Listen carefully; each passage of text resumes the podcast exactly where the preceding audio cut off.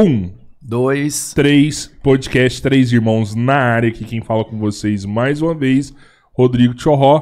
Do meu lado, meu brother Roberto Andrade Filho, vulgo Borracha. Nosso diretor tá acompanhando aí junto com a gente, o Pedro. E o nosso produtor também, o Whindersson, tá aí. E, inclusive são eles que vão mandar as perguntas aí, os comentários da galera no chat, né? Se você tiver alguma dúvida aí do, do nosso entrevistado aqui hoje, você pode mandar aí no chat, que no final a galera vai passar para vocês. E lembrando que tem o super chat também. Se você quiser mandar uma pergunta bem no meio, assim, você manda um super chat pra gente que a gente para e lê na hora que o super chat vier, né? Não, Robertinho? É isso aí. Fala aí, meus irmãos do fundão. Vocês estão vivos aí? Aí, beleza? Fala aí, meus irmãos. Fala aí, meu irmão, beleza? Firmíssimo. Cara, dia bacana, hein? Mais um daqueles que me, que me irritam. Entendeu? Por que você tá irritado, mano? Para com isso. Cara, tem umas pessoas com um potencial, com tanta capacidade, que justifica muito bem a minha realidade. O cara vai, passa na fila primeiro e fala assim: Eu quero ser isso, isso, quero entender disso, falar daquilo. Com propriedade, tudo. Eu entendo por que que eu não sei nada. O cara foi lá e pegou tudo pra ele. O cara sabe de tudo. Cara. Lógico que não, Ciro, né? Porque você não foi esforçado. O cara foi esforçado e você não foi. O estudo tá aí pra todo mundo, é só você querer ir lá, ué. O cara quis, você não quis, ué. mano. Para, Ah, mano. Para com pouco. isso, Será velho. que era Para porque eu não, não consegui me Para dedicar? Cara, mas a gente tava trocando um papo legal aqui. Eu vou apresentar o nosso convidado pra vocês, que inclusive é escritor desse livro aqui, que tem um assunto muito legal por detrás desse livro. A gente tá aqui hoje com o professor de biologia, o André Nemésio. É professor de biologia mesmo, André? Eu sou professor de biologia, de zoologia Zoologia especificamente específico, aqui na né? Universidade Federal de Uberlândia. Que legal. Prazer Obrigado, aí. viu? Obrigado a vocês pelo convite. Muito massa. Obrigado a gente. Sinta-se em casa. Obrigado. É isso aí. Tá na, tá na UF tem muitos anos lá. Eu entrei na UFO, eu tomei posse no dia 3 de agosto de 2010. Vai fazer 12 anos agora. 12 anos. Já na área de zoologia, Já, o meu concurso já foi para zoologia de invertebrados, né? Eu trabalho com. Minha área de pesquisa é com abelhas, especificamente com um grupinho que chama Abelhas das Orquídeas.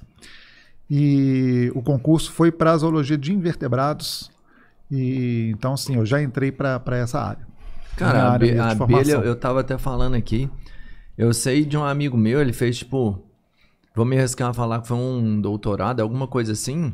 Um estudo só, tipo, a quarta perna da abelha, bem específico, porque ela é tão importante, tão cheia de coisas que acontecem com uma abelha, que pequenos detalhes da abelha que é pequena já faz uma diferença, um impacto gigante, né, na natureza e tudo mais. É, eu, eu- eu publiquei um trabalho já tem uns 10 anos, que ele é, é muito interessante, que, que ele foi comparando o seguinte, foi comparando, a, ele chama, é, a- um artigo foi publicado em inglês numa revista americana, uma revista grande, que se chama Percepção Pública da Diversidade Animal. Então, o que, que a gente fez? Eu peguei, eu, uma aluna minha e um colega lá da, da universidade, nós pegamos os selos postais, né? Porque tem muita gente que coleciona selo, que é filatelista, e eu Verdade. sempre fui filatelista também, né? Desde aí, de, mano, mas, de criança, eu sou filatelista até hoje, Fala, o né? cara vai tudo. Eu tenho até, eu tenho até olho de boi, a gente pode até conversar depois sobre os, sobre os selos também. Mas o que, que eu fiz? É, eu percebendo na minha coleção, e eu gosto muito de, desses selos temáticos de fauna, porque eu sempre gostei de biologia, então tem um monte de bicho. E aí eu comecei a perceber o quê? Que alguns grupos de animais são muito mais representados do que outros. Então, por exemplo, você tem é, selos de aves, você tem zilhões de selos de aves do mundo inteiro. Eu tenho, cara, eu devo ter uns 10 álbuns só de selo de, de aves, tá? Do, do mundo inteiro. E então vamos pegar o seguinte, por exemplo, pistacídeos, né? Que são os papagaios, as araras, calopsita, é, o periquito, maritaca. Deve ter umas 300 espécies, tá? Praticamente todas já foram representadas em selos postais e mais de uma vez. Então, assim, toda a diversidade de papagaios, de araras é bem conhecida.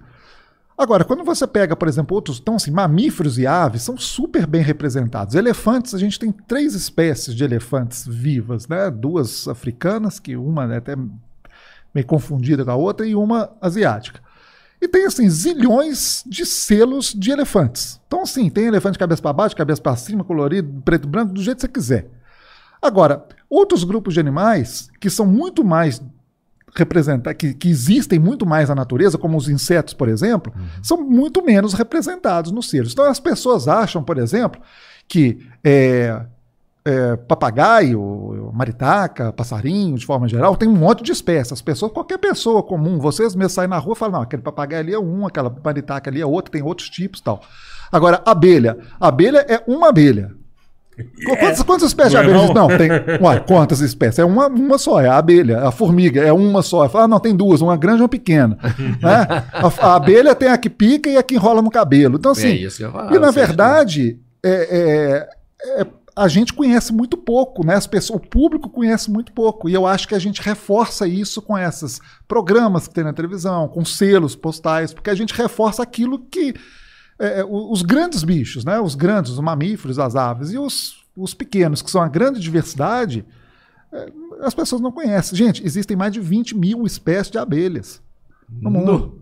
né? Então, assim, é, as pessoas não têm ideia de que existe essa, que essa é- riqueza toda. Então, na hora que, o- que você está falando, que o seu colega lá, o seu amigo, estuda lá a quarta perna, que eu não sei se é a quarta, Ah, sei que verdade. perna É, que é, é, mas que ele assim, estuda é lá uma- é um, um detalhezinho da abelha, é porque são tantas espécies que às vezes para você distinguir uma da outra ou ou distinguir grupos, você tem que usar características muito específicas, porque é, cada grupo tem muitas espécies, cada gênero tem às vezes muitas espécies. No, no grupo que eu estudo, por exemplo, existem cinco gêneros de abelhas. Tá?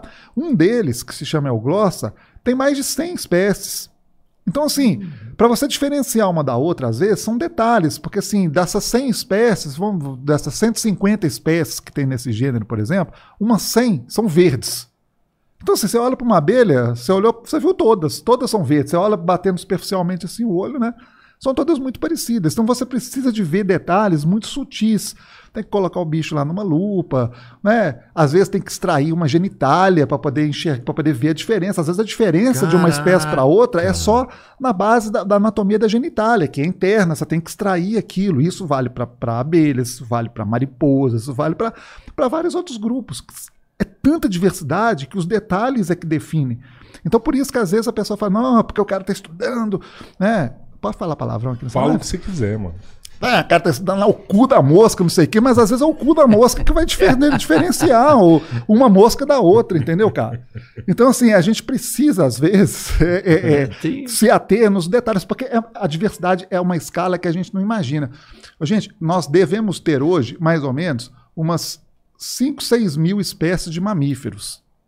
Tá? Uhum. Só de coleóptera, que são os besouros, tem mais de 500 mil. São Caraca. 100 vezes mais. Inseto tem mais de um milhão de espécies. Então, assim, é, primatas, que é o nosso grupo, o grupo dos macacos, tem no máximo aí umas 300 espécies. Então a gente acha que nós somos o rei da, do pedaço, mas os insetos, né, os crustáceos, eles têm uma riqueza, né, um número de espécies muito maior. E a gente tem que lidar, então, com detalhes que são muito específicos, né? Para que a gente possa trabalhar. Então, a, a pesquisa, para você reconhecer é, a diferença entre as espécies, às vezes ela tem que ser muito específica. Eu estou falando da genitália, isso quando você consegue diferenciar por características morfológicas. Às vezes é só no DNA, galera. Às vezes você só consegue diferenciar uma, uma espécie, tá? saber que as espécies são diferentes na hora que você faz uma análise de DNA. E você já fez já a análise de DNA e viu diferença de uma espécie para outra? Eu nunca descrevi uma espécie só com base em diferença molecular, tá? Mas às vezes a gente usa o DNA para poder mostrar para a gente que existe diferença e aí a gente começa a caçar a diferença morfológica ali para ver, ah, tá vendo ali, a quarta perna ali é diferente da outra. Então, além da diferença molecular, tem essa diferençazinha. Então, essa diferença aqui, ela, ela é consistente, ela tem fundamento no mundo real, porque molecularmente falando, né, em termos de biologia molecular, de DNA, elas são diferentes. Então, elas separam as populações. Então, assim, o, o, o, o DNA, ele, muitas vezes, ele, ele é um guia para a gente, até para a gente, a gente vai, a gente olha, vê aquele conjunto de caracteres, você faz a análise molecular, separa lá os grupos, aí você volta para a prancheta, né? Você volta para a lupa para poder estudar e ver os bichos e procurar as diferenças morfológicas que justifiquem aquela separação. Nessa mudança aí, cê- são várias raças, então, né? De um mesmo, de uma mesma abelha. Espécies. Com- espécies. São várias espécies. Esse é o termo correto. Você já Sim, você chegou sim. a grilar comigo, falou assim, que raça, o que raça, cara? raça Espécie cachorro, né? do caramba. Ah, então, de várias espécies. Quando você tem essa diferença, mesmo que só no DNA lá do animal, eles não conseguem, por exemplo, cruzar para manter. Não necessariamente, eles podem cruzar. Às E aí vezes, forma uma no- uma nova espécie. não necessariamente, ele vai formar um híbrido, né? Quando duas Aham. espécies reproduzem né, é, é, e geram um descendente, ela vai formar um híbrido. Né? Ela só vai formar uma nova espécie se esse híbrido, é, se tiver vários desses híbridos, se eles cruzarem apenas entre si, o, que na prática não vai ocorrer. Né? Aham. Então elas podem se hibridizar. E por que, que elas hibridizam? Porque às vezes elas estão né, na mesma área, elas convivem na mesma área, tem um contato né, entre as, as áreas em que elas ocorrem, e elas, a divergência, a separação entre as espécies, ela, ela não é tão antiga. Quer dizer, os bichos ainda são. né, o antepassado deles mais recente, digamos assim, é muito recente. Então, essa separação ela é muito recente. Então, ela permite ainda que tenha um fluxo gênico entre as espécies. Né? É, isso acontece, por exemplo, vou dar um exemplo, tá? Não é só nesse caso, mas vamos dizer o seguinte: um exemplo, duas populações, uma população convivia ali junto, né? Os, os- os indivíduos. Aí, por algum fenômeno, por exemplo, um continente separou, surgiu um mar, um rio, uma cadeia de montanhas, ou simplesmente o, o clima ficou mais seco, aí formou um cerrado aqui e as florestas ficaram separadas.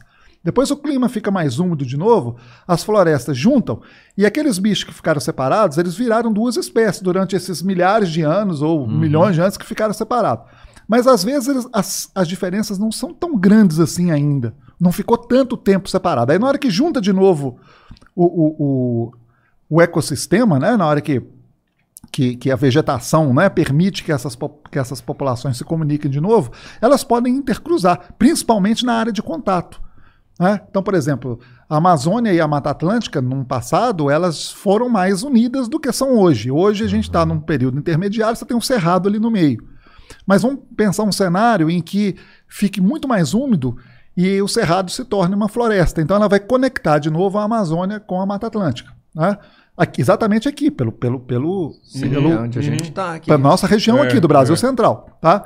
Então o que, que vai acontecer? É isso aqui vai virar uma zona de contato, né? Na verdade isso, isso é ainda uma zona de contato porque você tem ainda umas, umas, umas influências amazônicas aqui na região, né? Tem uma espécie de, de, de, de abelha amazônica que foi coletada aqui em Araguari recentemente por uma colega, né? A equipe de alunos de uma colega lá da Universidade Federal de Berlândia.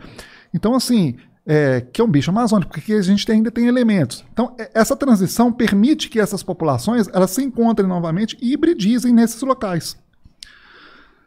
Mas elas são espécies distintas, elas têm características distintas. Tá? É, umas mais, outras menos. Isso é muito comum. Né? A gente chama essa- esse encontro né, de dois ecossistemas de ecótone. O termo técnico para isso é ecótone. Né? Então, quando você tem lá um encontro de dois biomas diferentes. É, e isso acontece muito. Você tem lá a transição de, de Mata Atlântica para Cerrado, de Cerrado para Amazônia. Não tem problema Total. nenhum. Então os bichos se encontram, hibridizam. Isso pode acontecer, não tem problema. Você sabe que é, eu até tava você falando, eu lembrando de um negócio aqui, que isso você tá falando de forma natural, mas às vezes o próprio homem ele, ele modifica o ecossistema e aí causa problemas. Vou dar um exemplo que eu achei incrível que eu vi essa semana. É peixe-leão. Os caras, o peixe-leão é lá da, da Ásia lá, e os caras começaram a trazer peixe-leão pra colocar em aquário. Porque é bonito, peixe tal, só que é um, é um peixe muito carnívoro. E aí os caras não queriam deixar no aquário que tava matando o resto dos peixes. Aí eles começaram a soltar os peixes. E soltou. E aí os peixes estavam sendo soltos lá no, no, no Cancún. E os caras falaram, mano, esse peixe vai vir aqui pro Brasil, vai vir aqui pro Brasil. Não, não vai, não vai, não vai. Cara, começou a pintar peixe-leão lá no Nordeste. E os caras, os pescadores lá, nu- nunca viu esse peixe lá. E, e o negócio virou uma praga, porque lá onde, onde é o habitat dele, tem um tubarão que come o peixe-leão e aqui não tem essa espécie de tubarão. E o peixe tem uns ferrão que a hora que finca no pé do, do pescador, o cara fica três dias com febre assim pra morrer, o cara. É a maior dor que ele já sentiu na vida. Tá atrapalhando a pesca dos caras aqui. O negócio virou praga. É, esse é um outro fenômeno, né, que é diferente da questão da hibridização, e que ele é um problema ambiental. Porque a hibridização é um processo que pode ocorrer naturalmente Natural. ou pode ocorrer é, artificialmente. Tá? Só para encerrar essa questão, para a gente poder fazer a distinção, Uhum. ela também pode ser provocada pelo homem quando você introduz né, um animal é, numa região onde ele não ocorre, mas ocorre uma espécie próxima com a qual ele pode intercruzar. Isso, aí aí é torna-se um problema. Isso aconteceu, por exemplo, com o mico-leão. né, o mico-leão dourado no Rio de Janeiro. Existem quatro espécies de mico-leão. Tem o mico-leão do sul da Bahia, que é o mico-leão de cara dourada. Tem o mico-leão do Rio de Janeiro, que é o mico-leão dourado mais conhecido. Tem um no interior de São Paulo e um no litoral do Paraná. Um no Paraná, tá? É O mico-leão preto e o outro de cara preta. É, o que, que aconteceu? O pessoal pegava o mico-leão na Bahia, descia lá pela 101, pela estrada, e chegava no Rio de Janeiro e soltava esses bichos. Eles começaram a cruzar com o mico-leão dourado do Rio de Janeiro. né? E deixavam descendentes, e descendentes férteis. E aí começou o quê? A contaminar, entre aspas, né, geneticamente a população e desnaturar a população do Rio de Janeiro. É uma outra espécie, mas ela é tão próxima da outra, né, da- do, do, do, do- original. do, do sul da Bahia, né, que ela começou então a ter possibilidade deles intercruzarem. E uma terceira possibilidade ainda de você ter hibridização é em cativeiro. Né? Todo mundo já deve ter visto aí é, o, o- cruzamento de leão com tigre, Esse, é. né? Cruzamento. A, gente, até os elefantes africanos e asiáticos já foram, já produziram um híbrido uma vez no zoológico de Londres, se não me falha a memória, na década de 80. Só que o filhotinho nasceu e morreu uma semana depois. Ele teve uma infecção no cordão umbilical e, e morreu. Foi único isso aí? Foi o único evento porque as pessoas evitam, né? O pessoal do Aham. zoológico evita fazer esse tipo de coisa. Mas aconteceu lá, o, o- eu não lembro se o macho era o indiano, acho que o macho era indiano e a fêmea era africana. E eles estavam no mesmo recinto, cruzaram. Eles achavam que não era, porque são dois gêneros diferentes, né? Embora sejam parecidos e tudo, são, são dois gêneros. O elefante. Isso, isso muda sempre, mas o estudo mais recente que eu li colocava que o elefante eh, asiático, que é o gênero Elephas, ele é mais aparentado dos mamutes do que do próprio elefante africano. Ah, sério? Tá. Porque o africano é que tem um marfim, O tem marfim. tudo, é maior. É, mas é, é, o, o elefante asiático, por uma série de outras características, ele seria mais parecido, mais próximo, mais Aham. aparentado com, com o mamute. Inclusive até por uma questão geográfica, né? Os mamutes também habitavam a Ásia, né? É, algumas espécies e outras espécies a América do Norte. É, e o elefante asiático também poderia estar ali próximo.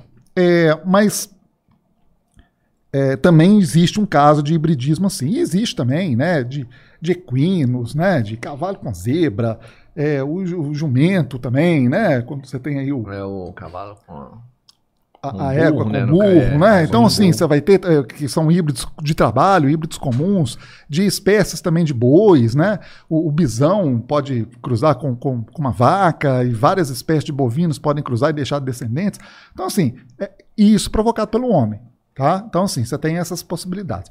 Agora, o que você está colocando aí do peixe-leão, e que acontece com muitas muitas outras espécies e com efeitos às vezes muito piores e muito mais dramáticos, é o caso, por exemplo, da abelha, a abelha, essa abelha melífera, né, mais comum, tanto a abelha Europa, né, que o pessoal chama de Europa, como a africana, que são é, da espécie Apis mellifera, é que o, o homem introduz bichos em outros ecossistemas e às vezes com efeitos, muitas vezes com efeitos desastrosos, né, no ecossistema. Então essa abelha melífera, por exemplo, que ela é nativa da Europa, ela é muito mais competitiva e ela desloca as nossas abelhas aqui. E muitas vezes elas não realizam o mesmo serviço das nossas abelhas, que é a polinização das nossas plantas. Então você cria um problema. Né? Você cria um problema. Várias espécies de peixes são introduzidas nesse fenômeno aí que você falou. Ah, o bicho é bom de pesca, às vezes vão introduzir ele lá para poder pescar.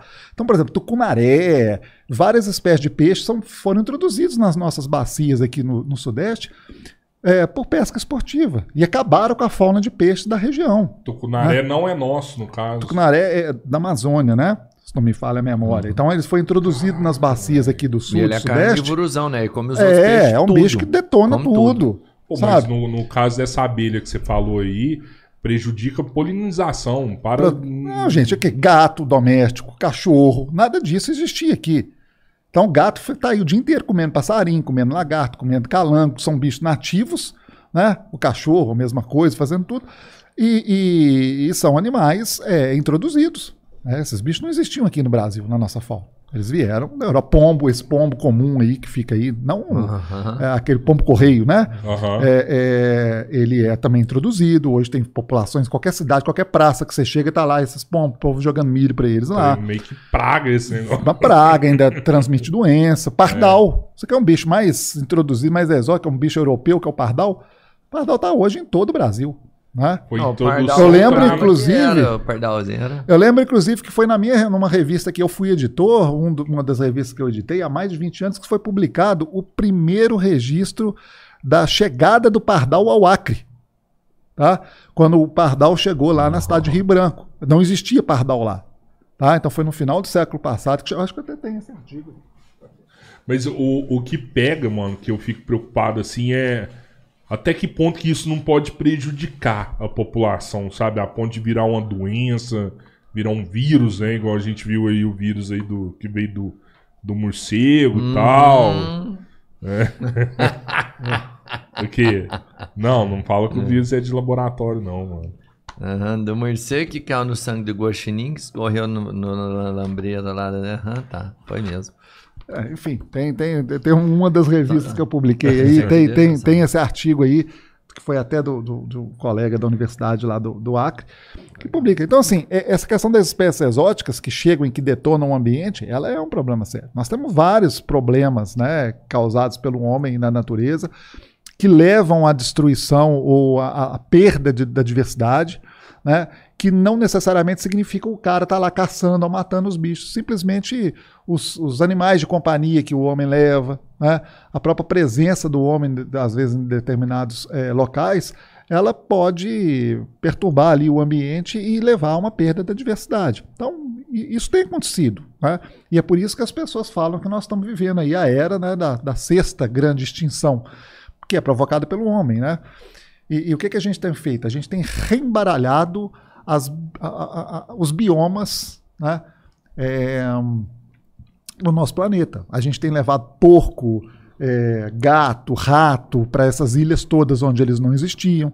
Então, por exemplo, ilhas como Nova Zelândia, aquelas ilhas todas ali do Pacífico, a fauna desses lugares foi completamente dizimada, por não necessariamente pelo homem, mas por ratos, porcos, gatos. Cara, eu achava que Cachorro. rato tinha em todo lugar. Não, então... não tinha em todo lugar. Né? Não, é, é, é, então, assim, é, alguns bichos chegaram nessas ilhas levados pelo. pelo, pelo... Gente, você quer ver coisa. Que. Você sabe como é que os navios, por exemplo, como é que eles funcionam? Esses navios, esses grandes navios petroleiros, por exemplo, eles, eles é, navegam carregados de, de petróleo. Né? Mas quando eles chegam, então vamos dizer o seguinte: nós daqui no Brasil a gente compra lá um, um navio de petróleo que sai lá do Oriente Médio. Então ele está carregado de petróleo, tá? Quando ele chega aqui no Brasil, ele descarrega todo o petróleo lá na, no Porto de Santos. Bom, na hora que ele vai descarregando, ele vai ficando mais leve, mais leve, mais leve, mais leve, mais leve. Se ele ficar muito leve, ele vai tombar. O que, que ele faz? Ele abre as comportas na hora que eles vaziam o, o petróleo e enche de água. É água de lastro. Para quê? Para ele poder manter o peso e poder flutuar e poder navegar. Aí ele volta lá pro, pro Irã para poder pegar mais petróleo. Quando ele chega lá, o que, que ele faz com essa água? Ele Joga. solta lá no Irã. Então ele pega uma água com os bichos que estão aqui no nosso litoral, não sei o que, e solta lá do outro lado, Tô ligado. que é a água de lastro. Então, assim, você faz isso sem nem perceber, cara. Sabe? Já Você nem perceber. misturou tudo. Já misturou cara. tudo. É gigante sabe? esse aí, né? Porque então, aqui assim, é aí o bicho, o rato que entrou no navio aqui, desce lá.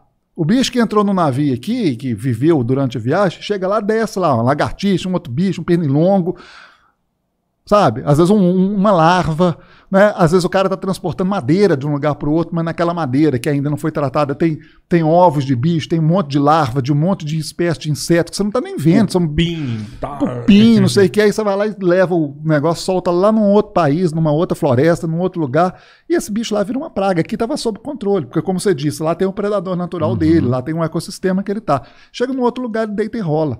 Cara, e tem um bioma que, que os animais são predominantes, porque, por exemplo, você falou da abelha aqui já, e, e eu já vi, por exemplo, a abelha africana, ela é bem maior e ela é mais braba mesmo, né? Ela é mais Essa, brava, uma pretona, é. essa mesmo, não é? Que é africana, não é? Tá vendo? Eu sei de Ela é venenosa também? Ela? É. É, ela ferroa, né? Ela tem um- uma toxina É. e ela ferroa e, e E é muito doloroso e algumas pessoas são muito alérgicas, né? Então, dep- dependendo da dosagem que a pessoa tomar, isso vai variar de pessoa para pessoa, ela pode se. É, ela pode até morrer, né? Pode ter um chaco anafilático. sim. É, quem morrer. tem, quem é alérgico Tem tem. gente que anda com adrenalina, É. né? Pra, pra- Pessoa que é alérgica, que está num local onde sabe que, que a chance né, de ter um contato imediato de terceiro grau ali com uma abelha é muito grande, né? É, ela tem que estar ali tomando suas. Mas suas é que tem mais toxina, é essa? Ah, eu não sei. Não- realmente eu não sei. Eu sou- 300, quantas espécies tem de abelha? São 20 É, mil 20 mil espécies. Eu não vou saber Mas a eu ia te falar, tem a dela abelha mais- africana, tem o caramujo, que é o africano também, que já tem aqui, que tá, tipo, virou praga também, né? Tá dizimando outras espécies aí. Todo bicho que eu vejo que veio da África, parece que eles é mais brabo que os que a gente tem aqui. Tem o javali, né? O javali, né? Que o porco veio. É, tá. Esse javali eu não sei se ele é europeu ou se ele é africano. Ele tem é, cara de ó. africano, que ele é brabo. É, não sei, eu não sei se é, se é uma coincidência. Tem outros animais também Uhum. que vieram de outros lugares, ou animais daqui que, que são levados para outros lugares, que também acabam se tornando uma, uma, um problema, né? Eu não vou É, ver- generalizar verdade- é, porque eu na não. verdade, eu acabei de pensar uma situação aqui que é o seguinte: a abelha e o caramujo estão aqui porque eles são, vamos falar, o, o- o topo da cadeia deles. Porque se chega um outro inseto aqui, por exemplo, que é mais frágil do que o que a gente tem aqui, o daqui por si só tende a exterminar ele ou não. Depende, Entendeu? depende se ele for como mais fraco, o essa ambiente interação, vence né? ele. E ele sobreviveu, ele é porque ele é mais forte que o ambiente. Depende, depende como que se dá essa interação. Às vezes o animal é só mais resistente, ele resiste melhor à variação de temperatura, ou ele é mais eficiente na exploração dos recursos, como é o caso das, das abelhas, né? Das abelhas é, é, melíferas. Tem uma reprodução mais rápida. Ou às vezes o também. bicho tem uma reprodução mais rápida, ou às vezes o nulo, por exemplo, na Nova Zelândia, esse é um dos grandes problemas, né? A fauna de lá, ela é uma fauna que ficou. Na Nova Zelândia não existiam predadores naturais, mamíferos. lá. Então, assim, só existiam répteis, alguns até de grande porte, existiam aves. É, então, assim, eles viveram até recentemente numa situação de isolamento de, de grandes predadores. Então, por exemplo, o tuatara, que é um lagarto que só existe lá, de um grupo que só existe essa espécie eh, lá na Nova Zelândia. Ele é um bicho que tem um ritmo de reprodução muito lento. Então, o tuatara bota um ovo, demora 15 meses para esse ovo eclodir. Aí demora 7, 8 anos para o bichinho, quando nasce, atingir a maturidade sexual. Nossa. Mas lá na ilha não tem predador, não tem problema. Então pode ser a coisa, pode ser devagarzinho, sem problema nenhum. né? Sempre vai ter Aí um chega lá um rato que reproduz uma vez a cada três semanas e tá comendo os ovos desse bicho. Quer dizer, não dá tempo desse outro bicho se adaptar a esse novo predador. Matou. O ritmo, então, assim, acaba com a espécie, acabou com a espécie. né? Hoje ela existe apenas numa ou outra ilha lá, é, totalmente desratizada, pequenininha e, e populações pequenas sob controle. é, e altamente protegidos, porque o bicho está ameaçadíssimo de extinção. Porque o ritmo, né, às vezes, ele é diferente em, em- em locais diferentes. Né? Então, é, as espécies que são selecionadas, às vezes, elas estão adaptadas àquele tipo de ambiente. Você introduz um novo predador ali, uma outra coisa, muda a dinâmica e elas deixam de ser competitivas. Né? Tem muita espécie em extin- em extinção que você já. que foram extintas, que já. Nossa, existir, não existe Nossa, mais. tem muita espécie É que mesmo? foi extinta e que foi extinta diretamente por responsabilidade do homem, né? E muitas que foram extintas e que a gente nem sabe, que a gente nem chegou a conhecer, né? provavelmente. Então, às vezes a gente vai descobrindo só Você lembra de registros. alguma assim que você fica chateado? Você fala, não, velho, isso aqui tinha Não, tem várias que eu fico chateado, né? O Doudo, né? Aquele pombo lá das Ilhas Maurício, que era um pombo gigante e tal, que foi usado como, como reserva, inclusive, de alimentação, né? Pelos navegadores europeus na época, os portugueses, né? Então o bicho não voava, era um bicho legal. Os moas, né? Que foram, foram extintos ainda antes da chegada dos europeus ali na, na Nova Zelândia, que eram aves que tinham dois metros e meio de altura, três metros de altura. Caraca, eu nunca ouvi É. falar disso daí. É, velho. a ave elefante de Madagascar, que foi, que foi extinta pelo homem também por volta lá de 1200, mais ou menos, né? É, que é um bicho que é uma ave que pesava 500 quilos, cara. Sabe? Que isso? O avestruz perto dela é um garnizé, né? O avestruz perto da, da ave elefante é um garnizé, o gênero Aepiornis, né? Que é talvez uma das maiores aves que já existiu. O bicho tamanho de um dinossauro, pô, sabe? É, viviam aí até, até 800 anos, né? E as primeiras pessoas que chegaram lá eh, dizimaram esses bichos. É, então a gente tem vários casos, vários, vários animais. Mais recentemente tem pomba nos Estados Unidos, é, maritaca nos Estados Unidos, que desapareceram tudo no início do século XX. É, o bisão americano quase foi extinto, o bisão europeu quase foi extinto, sobraram 17 indivíduos do bisão europeu. Hoje tem uma populaçãozinha um pouco maior. O lobo mesmo quase foi extinto. É, hoje tem alguns, algumas matilhas, tanto na Europa quanto é, nos Estados Unidos. Então, assim, são bichos emblemáticos, são bichos que fazem parte da nossa cultura, né? O bisão, o lobo, né? O lobo tá, tá, aí, né? Toda criança pequena aí, tem a história do lobo, lobo, lobo. E, e, bichos que chegaram perto da extinção. Hoje nós temos grandes espécies aí ameaçadíssimas, como tigre, né? O tigre tem várias subespécies, né? Uhum. Que é um conceito assim que eu não eu não gosto muito dele, mas enfim, não vamos polemizar. Não porque subespécie para mim é uma coisa assim, ou é espécie ou não é. Mas enfim, não vou entrar nessa discussão aqui, que ela é muito mais acadêmica. Mas existem alguma, várias uh, variedades de tigre que estão ameaçadíssimas. Né? Os nossos felinos mesmo são muito ameaçados, né? O, a onça. É, a arpia, que é uma ave de rapina de grande porte nossa. Ela é a que, maior? Ela é, ela tem, tem ela e tem uma na, nas Filipinas que são muito semelhantes em termos de tamanho, tá? Uma ganha nisso, a outra ganha naquilo e tal, mas elas são muito, são os maiores, as maiores aves predadoras de hoje. E as duas são muito ameaçadas, a nossa aqui, a arpia, muito ameaçada. Várias espécies de psitacídeos, né, de papagaios e tudo aí pela caça e tal, são ameaçadíssimas de extinção. Então, assim, é, rinocerontes, né? As espécies de rinocerontes todas, né? Nós temos aí umas seis espécies de rinocerontes, algumas ali na, no sudeste da Ásia, né? Tem uma na Índia, é, duas ali na Sumatra, Bornéu, e temos duas, duas espécies africanas com subespécies, né? Uma das subespécies da, do, do, rinoceronte branco está extinta, é, a outra é, tem uma população pequena, o rinoceronte nicto é, tem uma população pequena também hoje. Então, assim, todas estão muito ameaçadas. Esses é. mamíferos de grande porte, elefante por causa da, do marfim, o, o, rinoceronte por causa do chifre, né? Uhum. O pessoal tem um mercado ali no, na, na, na, Ásia, principalmente na China, né? Uma demanda, porque eles acreditam que esses ele é pó, ele é o Viagra deles lá, né? Um afrodisíaco e tal. Então eles matam o bicho para poder tirar o chifre para tirar o marfim. Então, o que, que eles fazem com chifre para virar viagem? Enfia no... no... Pó? Não, não, eles enfiam, não. Eles, eles, fazem um pó, né, cara, com chifre.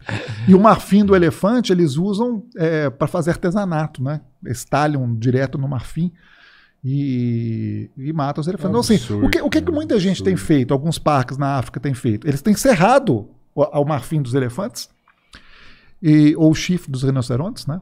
Para poder evitar que os caçadores matem. Matar, o cara não vai matar, sabe? É, inclusive, vi um artigo muito bacana outro dia, mostrando que a própria seleção natural tem agido mais ou menos nessa linha. Algumas. É, os machos de elefante sempre têm marfim, hum. mas nem todas as fêmeas têm. Então, ultimamente, tem nascido mais fêmeas que não têm marfim do que as que têm. Por que, que isso tem acontecido? É, é porque, aliás, vai, eles vão matando, tá tirando a Porque eles estão matando as que têm. Então, isso. quem que está reproduzindo? As, as que não, que não têm. Tem. E como isso é determinado geneticamente, então as que não têm, têm deixado mais.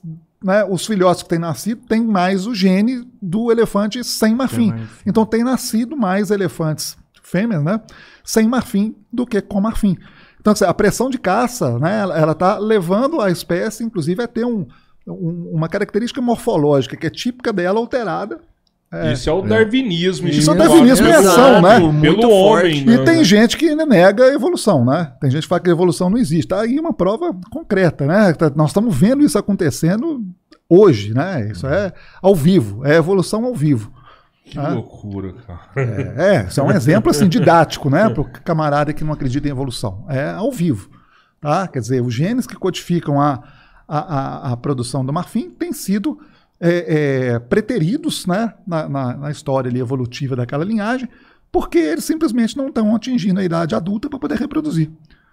Elas são abatidas antes, né? O que, que foi o animal que te picou, que fez você ter tanto interesse nessa vida de, de, zoologia? Ah, cara, desde pequeno. Chocolate surpresa. Desde pequeno. Nossa, isso era louco. Não. Você lembra do chocolate, chocolate surpresa? surpresa. Aqui, isso aqui é da demais. capa do chocolate surpresa, é, lembra? É, aqui, ó. lembro, lembro aqui, ó, pessoal que não tá vendo aí, não sei qual câmera que tá. É, essa foto aqui, que é, inclusive, ela é do, de um fotógrafo famoso lá do Rio de Janeiro, do Luiz Cláudio Marigo, é, que foi capa da nossa primeira, do primeiro número da revista Tangara, que foi uma revista que eu ajudei a criar. É, é do Chocolates, né? É Lá do- revista de. Uberlândia? Não, essa ela aqui, é ela, nacional. ela era publicada em Belo Horizonte, mas ela é uma revista sul-americana. Sul-americana. É. Nossa. E hum, a gente. Você deve lembrar também do Mil Bichos, né? O Mil Bichos era um fichário que tinha naquela época, você comprava nas bancas, né? Era tipo uma enciclopédia, Era só que você destacava doido. as Uhum. fichas. Cara, Então, eu assim, eu tinha, não, velho. eu tinha isso tudo, É, cara. Ah, Se eu soubesse, um eu tinha card, trazido é. umas fichas Aham. pra vocês Não era um card, mas era tipo um card maior, né? Tipo assim, É, ele era um terço mais ou menos disso É. aqui. E aí tinha uma, um a foto do bicho e atrás tinha as informações dele. Isso aí ia colecionando isso, né? Então eu tinha, eu tenho hoje, até hoje eu tenho vários álbuns né, de figurinhas de, de, de bichos que tinha naquela época e tal. Eu sempre gostei muito de bicho, desde pequenininho, né? Então, assim, aí cresci.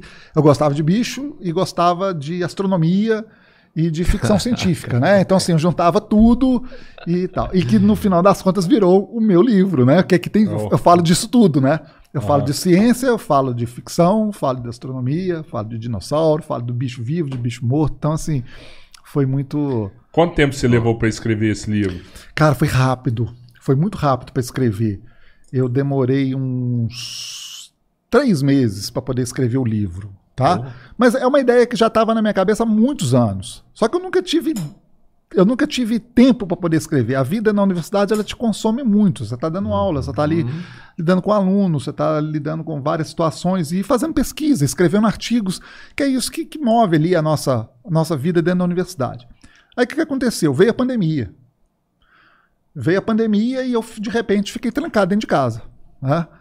É, aí eu surtei, falei, gente, eu preciso escrever alguma coisa, preciso fazer alguma coisa. Eu não podia ir na universidade mexer com minhas abelhas, eu não podia continuar meus trabalhos científicos ali, porque eu dependia de, de ir para o campo, né, de ir para o mato, de, de ir para o laboratório, de fazer alguma coisa. Sempre faltava um pedacinho que não dava para fazer tudo de casa.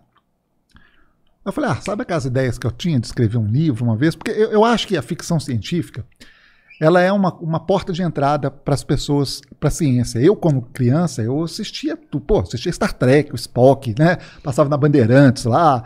Então, assim, você E aí, assistia. Star Wars ou Star Trek? Qual que é melhor? Star Trek, né? Você tá falando de ficção, não é de fantasia, não. É, da história, né? Mano, eu Não, não, sei eu assisti todos os Não, Star sim, Wars, sim, todos sim, Star Wars sim. e tal. Cara, mas eu claro. não sei, quando você pega ficção científica, o- todos os filmes que eu já vi, né, de, vamos falar aí de 30, 40 anos atrás, que era ficção científica, cara, hoje já tá praticamente real. Um monte virou Sim. realidade. e Gente, da onde que o cara aqui. tira da ficção? Você imagina Aqui. o futuro que é ficção. Cara, Quando você vê isso aqui em Jornada nas Estrelas, a nova geração, que é do Picard, que é final da década de 80, que eles têm aqueles watchpads lá, aquelas, aqueles comunicadores, aquelas coisas. Aqui, é isso aqui, cara. Só É que isso isso aqui é aí. muito mais avançado do que o que eles tinham na Enterprise do Picard, né? há, há- há 35 anos. Mas isso aqui, ficção científica, os caras já estavam imaginando esse tipo de coisa, né? Quando você assistia lá os, os Jetsons, que é desenho animado, os caras conversando no Viva Voz, no telefone com Viva Voz. É, Porra, hoje a gente tem isso na mão, inclusive, porque o deles era fixo, né? É, era uma televisãozinha, Então, assim, vídeo chamada. O deles era uma televisãozinha de vídeo chamada, né? e, e hoje a gente tem isso aqui, o Viva Voz, de, o, o- o chamada de, de vídeo aqui na mão, na palma da mão. Então, assim, a ficção científica ela é soberba, porque os caras antecipam às vezes as coisas, né? E, e eu acho que é uma porta de entrada para muita gente. A- atiça a curiosidade. Muita gente vai para academia, vai para a ciência, vira cientista, porque ele é estimulado né, pelo, pe- pela ficção Total. sabe? Por essas obras de ficção, por a curiosidade e tal, essas, essas loucuras, essa coisa diferente. É, é o tal do e se? E se fosse assim? E se fosse do outro jeito? Então isso, isso te leva a pensar, né? O what if, né? Então isso te leva a, a refletir e tal, e a criar possibilidades. E como diz o Einstein, né? Quer dizer, a, a qualidade, é, é, o, o que é importante para, para o progresso aí da ciência, né? É, fazer ciência é fazer perguntas, né? A qualidade da pergunta que você faz é que vai determinar a qualidade do, do, do resultado que você vai ter, da A resposta, que você resposta, vai ter. né? Né? E o Einstein é um cara que fazia perguntas assim, sabe? O nem o Einstein uma vez... dele sabiam responder. Não, nem ele sabia responder. Então, Você tinha que criar um Pensa universo isso, para é. poder responder aquilo, né? Quer dizer, o Einstein uma vez fez uma pergunta que é o seguinte: se eu tivesse viajando numa nave à velocidade da luz, Ok, todo mundo pode imaginar isso, tô né? Todo ligado. filme aí fala que vai à velocidade da luz. Mas beleza. Se eu estivesse viajando numa nave à velocidade da luz e eu olhasse pela janela e visse um, um raio de luz passando, se tivesse uma luz que também está viajando à velocidade da luz, como que eu veria a luz? Dizer, o cara, para poder pensar numa pergunta dessa, cara, ele já tem que estar muito, muito viajandão, entendeu? E, e- mas isso te abre a, a oportunidade de, de especular sobre situações para poder criar uma resposta para aquilo. né? Então, por exemplo, quando você pega um cara como Newton, que para mim é o, o gigante, né? Então, o Newton, para poder responder as perguntas dele, para poder é, tentar explicar o que ele imaginava, ele teve que criar matemática, cara. Então, assim, a álgebra, você que começou a estudar física, né? Então, assim, o, o cálculo diferencial integral é Newton. Filha embora... da puta, né? Filha da Filha puta. da puta. É, mas é Foi esse Newton, cara cara. que fez um monte de gente seja, parar de estudar. O cara teve que criar uma língua, que é a língua matemática, para poder traduzir as ideias dele. Cálculo é lindo. Embora tenha o Leibniz, legal. né? E tem até uma briga de Newton e Leibniz, quem foi que fez e tal. Os dois, independentemente ali, aparentemente, chegaram ali a, a coisas muito, muito próximas, né? Mas inclusive eles brigam. O Leibniz fala que o Newton roubou o, o, o cálculo é, diferencial integral dele, mas ah, enfim, cara, você entende a qualidade das coisas? Esses caras, eles, eles são, fazem os, os, os- as grandes mudanças, as grandes transformações, e isso vem de onde? De perguntas interessantes. Então, assim, eu acho que, que eu queria muito é, é, escrever um livro como esse, onde eu pudesse é, pagar minha dívida com a ficção científica.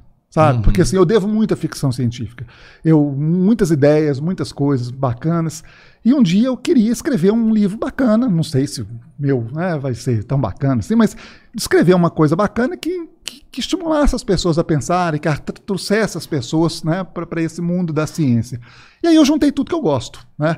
Eu juntei tudo que eu gosto, que é dinossauro, que é bicho, que é astronomia, que é, sabe, Ficção científica. ficção científica, que é bom humor, que é ironia, é sacanear os outros. Então ali tem muita sacanagem com quem, quem gosta de ficção vai encontrar ali muita muito easter egg, né? Muita muita brincadeira com Star Wars, com Star Trek, com com o Jurassic Park, né? Não podia deixar de ser, o livro Tem fala de Big dinossauros. Bang aqui também. Tem uma passagem do Big Bang aí também. Tem uns bazinga aí de vez em quando. bazinga. as coisas. Então, assim, sem dar muito spoiler, mas tem muita coisa. Eu, inclusive, eu falo aqui nos agradecimentos, lá no final do livro, que, assim, é, meu primeiro contato com a ficção foi em 25 de dezembro de 1978. Foi o dia do lançamento do filme Superman com Christopher Reeve, o primeiro filme de Superman.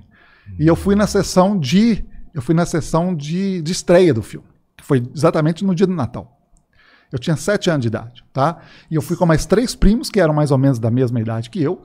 O meu tio, né, o pai deles que nos levou ao cinema. ficado loucura, alucinado, cara. né? Cara, você saiu do cinema, cara, sabe? Aquilo dali era uma coisa assim. Porque o filme do Christopher Reeve, o filme do Superman, que é o pai de todos os filmes de super-herói que a gente tem É. hoje, pra época, ele foi extremamente avançado do ponto de vista é, cinematográfico. Em termos de qualidade de. Cara, o você não Superman tinha. voava. O Superman voava. E, inclusive, a frase do filme, a frase que tinha nos cartazes era assim: é, You will believe that a man can fly. Quer dizer, você vai acreditar que um homem pode voar. Né? Essa era a propaganda dos caras. E assim, cara, isso, isso me conquistou naquela época para sempre. Eu, eu saí dali um fã de ficção científica para sempre. Embora o Superman tenha esse, esse lado fantasia, mas aquele filme era um filme muito ficção também, né? Quer dizer, um cara que vem de um outro planeta, numa viagem, não sei o quê, aquela coisa toda.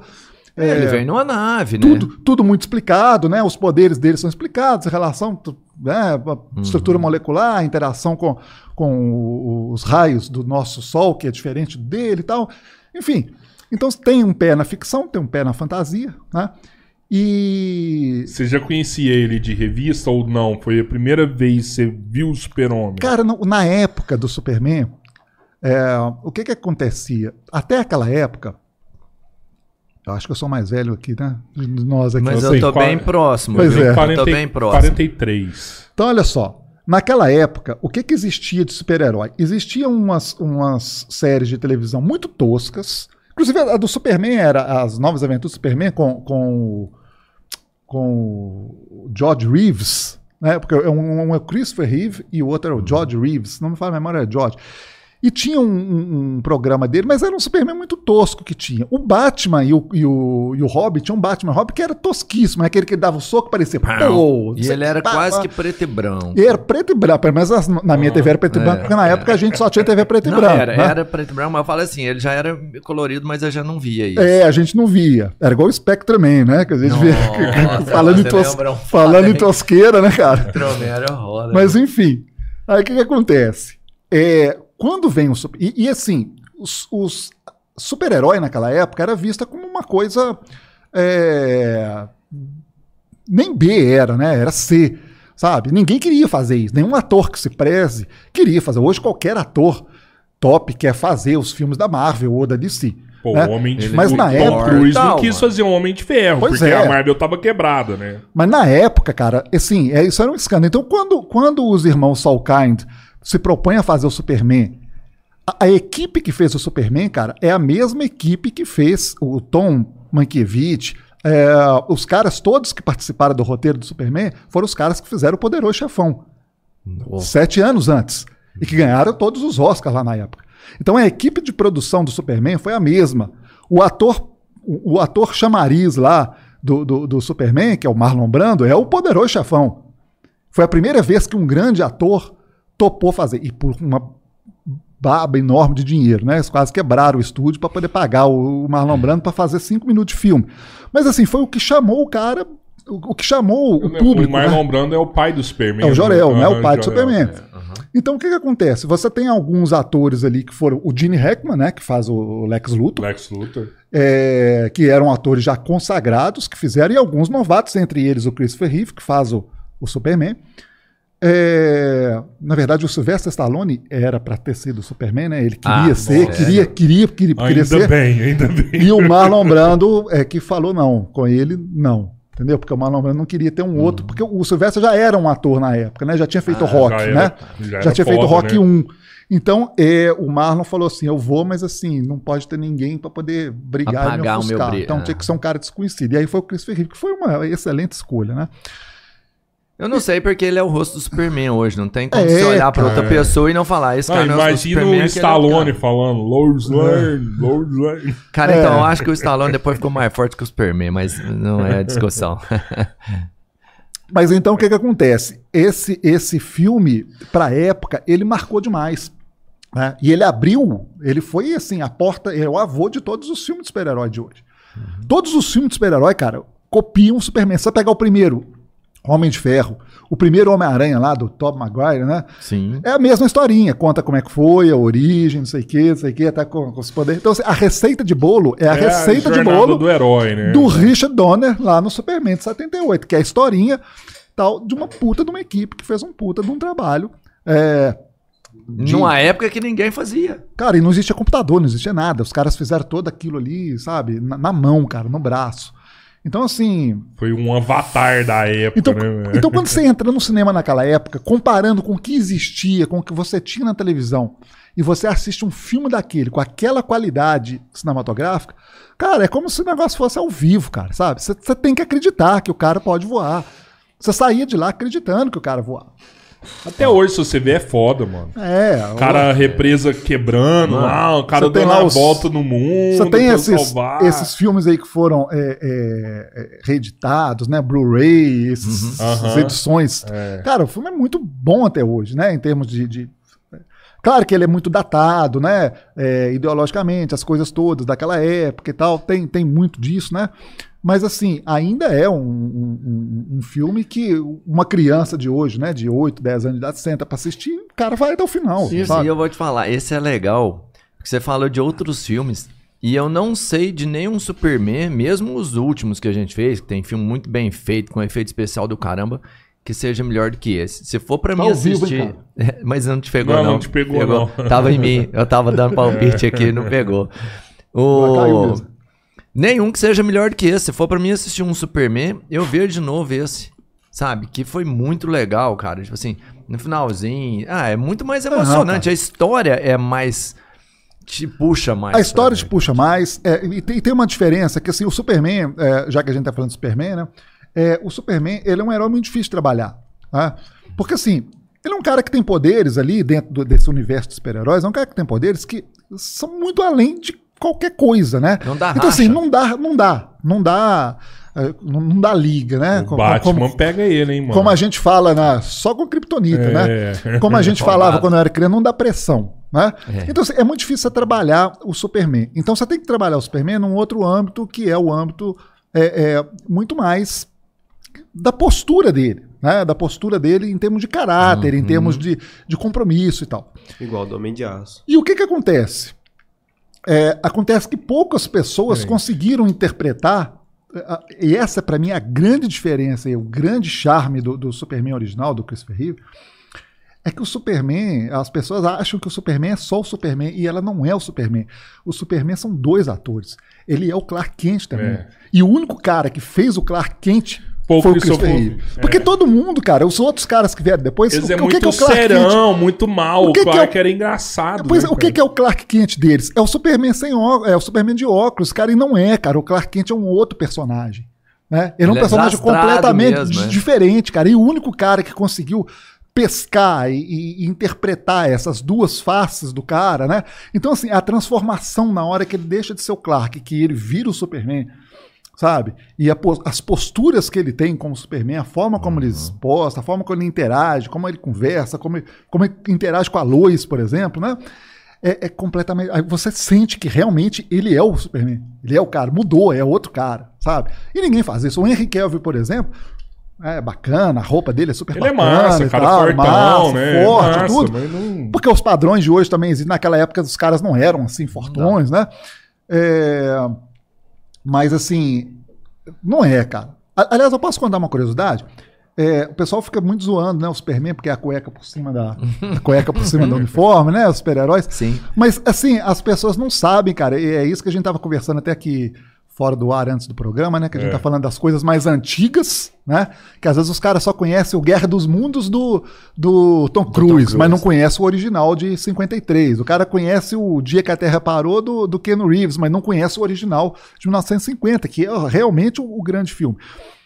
As pessoas não conhecem a história, né, cara? Essa geração de hoje, elas acham que assim, que o mundo começou no ano 2000, no ano que eles nasceram, né? Então tudo que tem dali para trás não presta. E não é bem assim, né? Existe uma razão de ser do Superman ter aquela, aquela sunga ali por cima do próprio Batman também, que tinha originalmente, do Aquaman, dos caras todos que tinham. Porque isso vem da, da tradição do circo, né? É, até na década de 30, o que que acontece? É, um- o circo era muito importante, né? O circo foi muito importante aqui no Brasil até década de 80. Eu fui muito no todo, circo. né, mano? Mas assim, o circo tinha uma tradução, uma tradição muito mais importante no início do século, porque você não tinha cinema, você não tinha televisão da forma que é Você mais não hoje. tinha entretenimento. Então o entretenimento que tinha era o circo. E um dos grandes um dos grandes quadros que tinha no circo, um dos grandes momentos que existia no circo, era esses caras fortões que chegavam lá e que levantavam tudo, e que eram os grandes atletas, esses- os, os caras super musculosos. Esses caras eram os, os super, os super homens, né? Então, assim, o circo sempre tinha um, tinha um palhaço, tinha o cara do elefante, o cara que O o pulava lá, o mágico e tal, mas também tinha esses caras incríveis, que eram os fortões. E uma das, das, dos- das tradições é o seguinte: o cara é tão macho e ele é tão poderoso que ele põe a cueca por cima da calça. Né? Então, a cueca por cima da calça era um sinônimo de masculinidade na tradição circense, sabe? E de superpoder. Então, na hora que os caras criam o Superman no final da década de 30, né? É, é claro que o super-herói ele tinha que ter aquela sunga por cima da roupa, porque aquilo era o sinônimo de masculinidade. De superpoder. E de superpoder. força, né? De, E é lá. claro que com o passar do tempo, isso virou, isso caiu em desuso, como várias coisas. Por exemplo, como usar chapéu, né? Que todo mundo usava até. Você vê que no próprio filme do Superman de, da década de 70, né? O pessoal usava chapéu na rua. Tem uma cena engraçadíssima, né? Que o Superman, que o Clark chega no escritório, ele joga assim, o chapéu para trás e ele cai certinho no, no, no- no No cabide. cabide lá do, do, do, do do chapeleiro lá. É, sem olhar, né? Ele joga tipo Ronaldinho Gaúcho, né? Joga pra trás lá e cai. então, assim, tem, tem coisas que mudam, tá? mas as pessoas não sabem. Então, como a pessoa não conhece a cultura daquela época, ó, ok, eu não vivi naquela época, pô, mas isso está escrito, né, cara? É só você estudar um pouco, entender o porquê. Não, a pessoa só critica, ela não vai tentar entender o porquê. Então, hoje realmente não faz sentido. Hoje, pra gente, a, a, a sunga por cima da roupa, ela não tem sentido nenhum, ela é uma coisa bizarra. Mas antes ela significava superpoder, ela significava força, ela significava masculinidade. E por isso que os heróis tinham essa sunga por cima da calça. E esse então assim ficou Hoje um eu acho momento. que nem tem mais, né? momento o, cultura. O super-homem não usa mais a... Não, tiraram, Não, né? tirou, o, último, Tirou. o último que usou foi o Brandon Holt, né, no Superman O Retorno, né, em 2006. Depois com o Henry Cavill, ele já vem sem a sunga, né? Já vem com aquele, aquele uniforme todo A, azul escuro. a, a gente, molecão, a gente ficava brigando qual que era o melhor Superman. Eu, eu achava o 2, eu tinha um amigo que achava o 3 o melhor. O 3 era muito ruim. É, eu ia falar, o 1 e o 2 é bem pau a pau. O um e o Ah, um, dois, hoje né? você vendo assim, o 1 é incontestável até mesmo pelo histórico que teve, né? Que a gente Ah, não, mas o aqui. 2 foi legal. O 2 é muito O massa 2 foi também. legal. É. O 1 um, eu um acho melhor também, mas o 2 também foi. Eu não sei porquê. Porque, porque os dois foram feitos juntos. É, né? e, e o 1, um, né? Na verdade, quando Os o dois cai- foram feitos juntos? Na verdade, quando o Saul Kind contratou o Richard Donner, ele contratou o Richard Donner, contratou o Gene Hackman, o Marlon Brando e os, os, os principais, a equipe toda, para produzir dois filmes simultaneamente. Os dois filmes eram para ter sido lançados simultaneamente, tá? Ocorre que é, não deu tempo de terminar os dois filmes, mas já estava 70% do Superman 2 já estava pronto quando o Superman 1 foi lançado. E aí teve uma briga. Teve uma briga violenta lá dentro, porque primeiro que o orçamento já começou a não dar e tal, é, acabou o dinheiro dos caras, né? Então eles precisavam lançar um para poder ter bilheteria, arrecadar e, e bancar o dois. Mas aí teve uma briga, uma briga violenta, e eles demitiram o Richard Donner. E aí o que, que acontece? Quando eles demitem o Richard Donner, o Marlon Brando vira e fala assim: se vocês demitiram o Richard Donner, eu também não volto. E não voltou. Tanto é que o Marlon Brando não aparece no Superman 2. Quem toma o. faz o. Quem faz as interações kryptonianas com o Superman já é a mãe dele, Aham. que mal aparece no primeiro filme. Mas aí quem aparece lá na Fortaleza da, da Solidão e tal é a mãe dele, né? Que fala com ele. E não o Marlon Brando.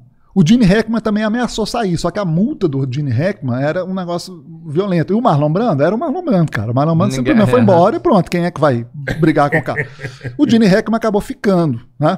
O, o resto do pessoal ficou puto. E aí eles contrataram o Richard Lester para poder fazer, que era um britânico, para poder fazer, terminar o filme. Só que aí tinha um problema. Na regra da academia lá dos Estados Unidos, lá de Hollywood, lá da parte política e legalista deles lá, é, uma pessoa que fez X% do filme, que eu agora não lembro quanto, ela tem que aparecer nos créditos. E eles não queriam que o Richard Donner aparecesse nos créditos. Então o Richard Lester teve que refilmar um monte de coisas que já estavam prontas Caraca. tá? Então tem umas cenas que são meio bizarras, porque você vai ver que às vezes o cara tá, tá, tá com, com- enfim, com cabelo diferente, tudo. O Gene Hackman, principalmente, porque ele teve que voltar para refilmar coisas, eles ficaram muito putos com isso. E foi quando o Marlon Brando falou que não voltaria, né? Eu não sabia disso, não. E aí o que, que aconteceu? O Richard Lester termina o filme e ele coloca coisas que o Richard Donner não colocaria. Por exemplo, é, aquela cena que, que, eles, que tem um cara falando lá na. Na- na- quando, quando o Zod começa a soprar lá em Metrópolis lá e começa a soprar todo mundo, aquele vento lá, e começa a coisa. Tem um Cara, cara, falando na cabine de telefone, Ah, aí a cabine cai e o cara continua falando lá, a cabine. Que, que é uma, uma comédia tipo britânica, é muito, muito do Richard Lester. Aquilo não tava, aquele tipo de comédia, assim, sabe? É, o filme, por exemplo, no filme original do, do Donner, não tinha aquele negócio da, da, da Torre Eiffel, tá? Ele não. lembro. Porque o começo do Superman 2 tem uma bomba nuclear Sim, na Torre sim, Eiffel. sim, sim, sim. Aí sim, ele sim. pega essa bomba, esse elevador, leva para o espaço, lá ela explode e aí liberta o Zod e os caras que estão lá na Zona Fantasma. Não é isso? Verdade. Isso. No, no, no original, o que, que acontecia? Você lembra que eram dois mísseis? Sim. Dois mísseis. Um caiu lá no coisa que causou o terremoto e o outro o Superman mandou para o espaço. pra- Exato. Aquele que mandou para o espaço E é que explode e libera a Zona Fantasma. Então o filme continua dali. né? Então tem um monte de diferenças. Aquele negócio do Superman voltar à Terra, aquilo era originalmente no Superman 2. Era no final do Superman 2 que ele voltava é, à Terra lá e tal. Tanto é que depois tem um, Richard Donner Scoot, que é de 2005, se não me falha a memória. Foi lançado, eh, eles pegaram lá os negócios antigos e tudo e refizeram o filme 2 da forma como ele queria que fosse.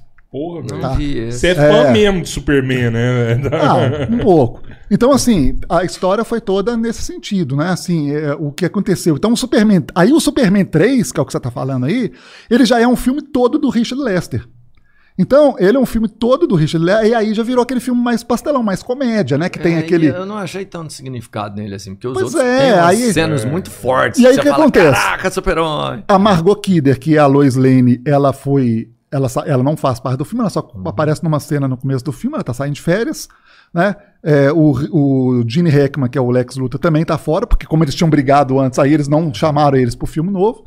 Então um monte de, de cara saindo fora. Então, assim, o elenco ficou prejudicado, o orçamento menor, e o diretor, um diretor Mas, menos, né? menos. Eu vi falar que essa série agora tá boa, do, do Clark e Lois. Eu também. E aquele Superman que faz ele lá, que eu nunca consigo pronunciar o nome daquele ator, pra mim é o melhor desde o, desde o Chris Ferrive. Porque ele captura o espírito do Clark. É, Foi, foi o que eu ouvi falar, a mesma coisa. eu gostei assim, muito é- dele. Eu vi, eu não vi o- a série nova, mas eu vi todas as aparições dele é, na Supergirl, na série da Supergirl.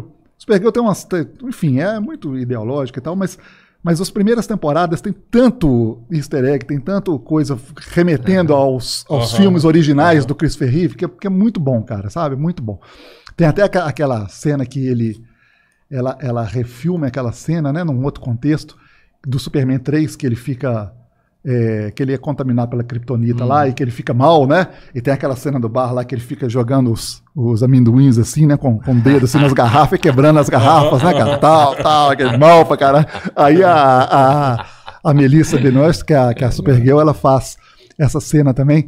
E assim, é, é o Superman 3 ali, é muito, bacana. E tem várias, várias outras, outras, outras menções. Mas o- aí o cara aparece, esse, esse ator. Tem umas, umas, alguns episódios que aparece o Superman. E ele é muito bom, cara. Muito Eu vou bom. ter que ver essa Ele só é parada. pequeno, né? Ele só é um Superman baixinho assim e tal. Mas ele é muito bom.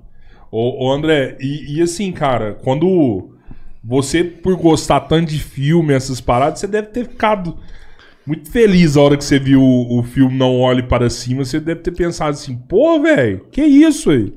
Eu fiz um Cara, livro que fala livro, disso daqui é. tudo aqui há um ano atrás. Uma vez eu saí com uma colega minha aqui em Uberlândia, que fez direito, a gente estava sentado batendo um papo e falando sobre esse livro aqui já estava lançado, né? E a gente, para quem está curioso aí, o livro é Crônicas do Cretáceo, O Tempo Antes de Nós.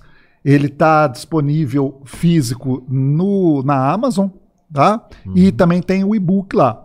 E ele também está no Mercado Livre, o livro físico. Aí quem gosta de ficção, quem gosta desses assuntos assim, vai se deliciar.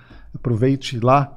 Tem também um perfil no Instagram e no Facebook, Crônicas do Cretáceo, só você digitar tudo junto, que vocês acham lá um monte de informações, link para poder achar o livro e tal. E também já tem a edição em inglês também, tá na Amazon, tanto físico bacana, quanto hein? Tanto físico quanto Kindle, chama The Cretaceous Chronicles, e tá lá também na Amazon. Se alguém aí tem um amigo gringo aí, indica. Pra quem Mas- gosta de ficção, é um prato cheio. Pois é, Aí- mas o, o que eu tava conversando com essa amiga minha é o seguinte. eu- Eu, fiz a- o merchan aqui, porque na verdade nós estamos falando do livro, livro, mas quem não Pô, conhece é, não sabia exato. o título, né? Até para Claro, poder claro. se informar. O espaço é seu. Então o que, que acontece? É, eu tava falando com ela, falei, sabe qual é o problema? Eu tenho várias ideias bacanas que eu tenho vontade de escrever. Mas assim, aí eu falo assim: ah, não, isso é muito bobo, não vou escrever isso não. Passa um tempo, um cara vai lá e faz um filme, eu escrevo um livro igual o meu, faz o maior sucesso, e eu fico puto. E já teve vários, cara. Teve vários filmes e, e livros que assim, que eu já tinha pensado naquilo antes, e aí veio um cara, pensou a mesma coisa. Obviamente, um cara não, não invadiu meu sonho lá, minha, minha mente co- copiou de mim, né? O cara Mas teve a ideia uma, parecida. Então. Tem um filme muito bacana chamado Bokeh. Escreve B-O-K-E-H. É, que passou, né, que estava na Netflix e tal.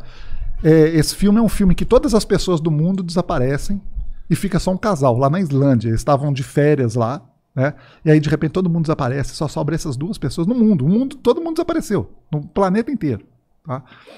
E aí, enfim, desenvolve o filme em cima disso. Aí tem lá, né, essa questão da solidão, do cara tá lá, ele, ele fica super feliz de estar sozinho no mundo, só com a namorada dele, e ela fica, ela surta, né, porque, porque ela necessita das outras pessoas, né, ela quer interagir e tal, e só tem ele, chega uma hora que ela surta lá, e eu não vou dar spoiler do filme, depois vocês procuram lá e assistam, que é um filme que vale a pena.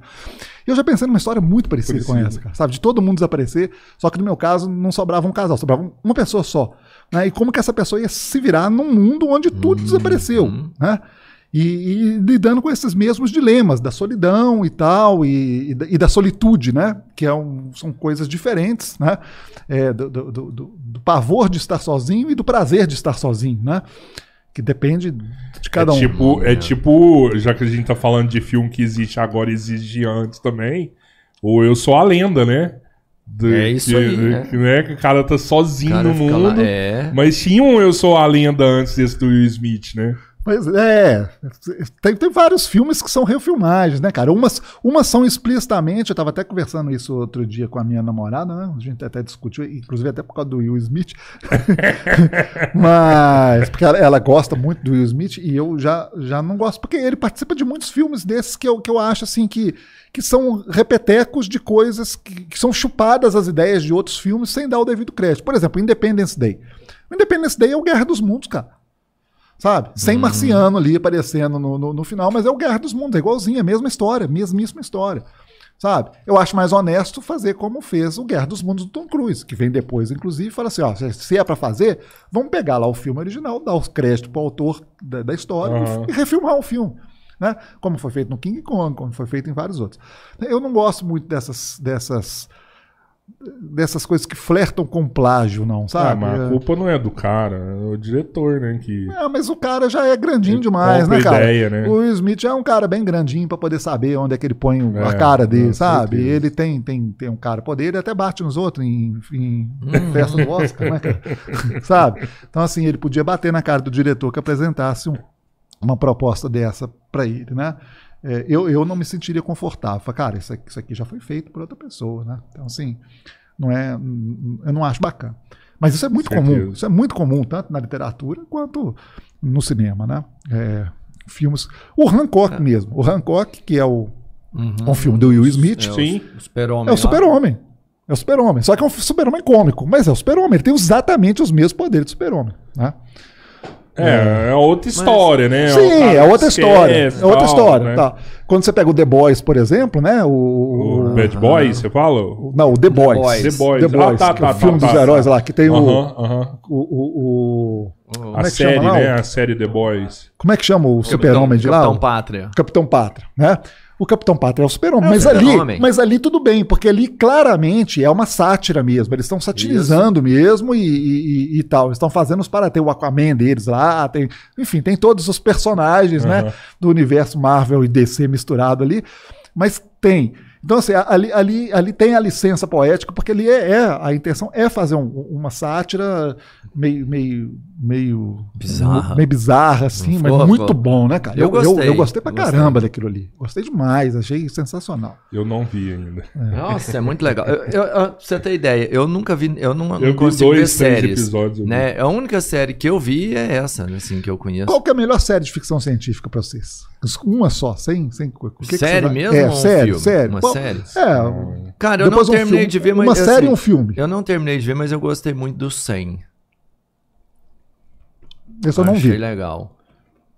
Né? É, é tipo assim: o mundo acaba, tem radiação, eles sobem. A população que sobreviveu fica tipo no, no espaço.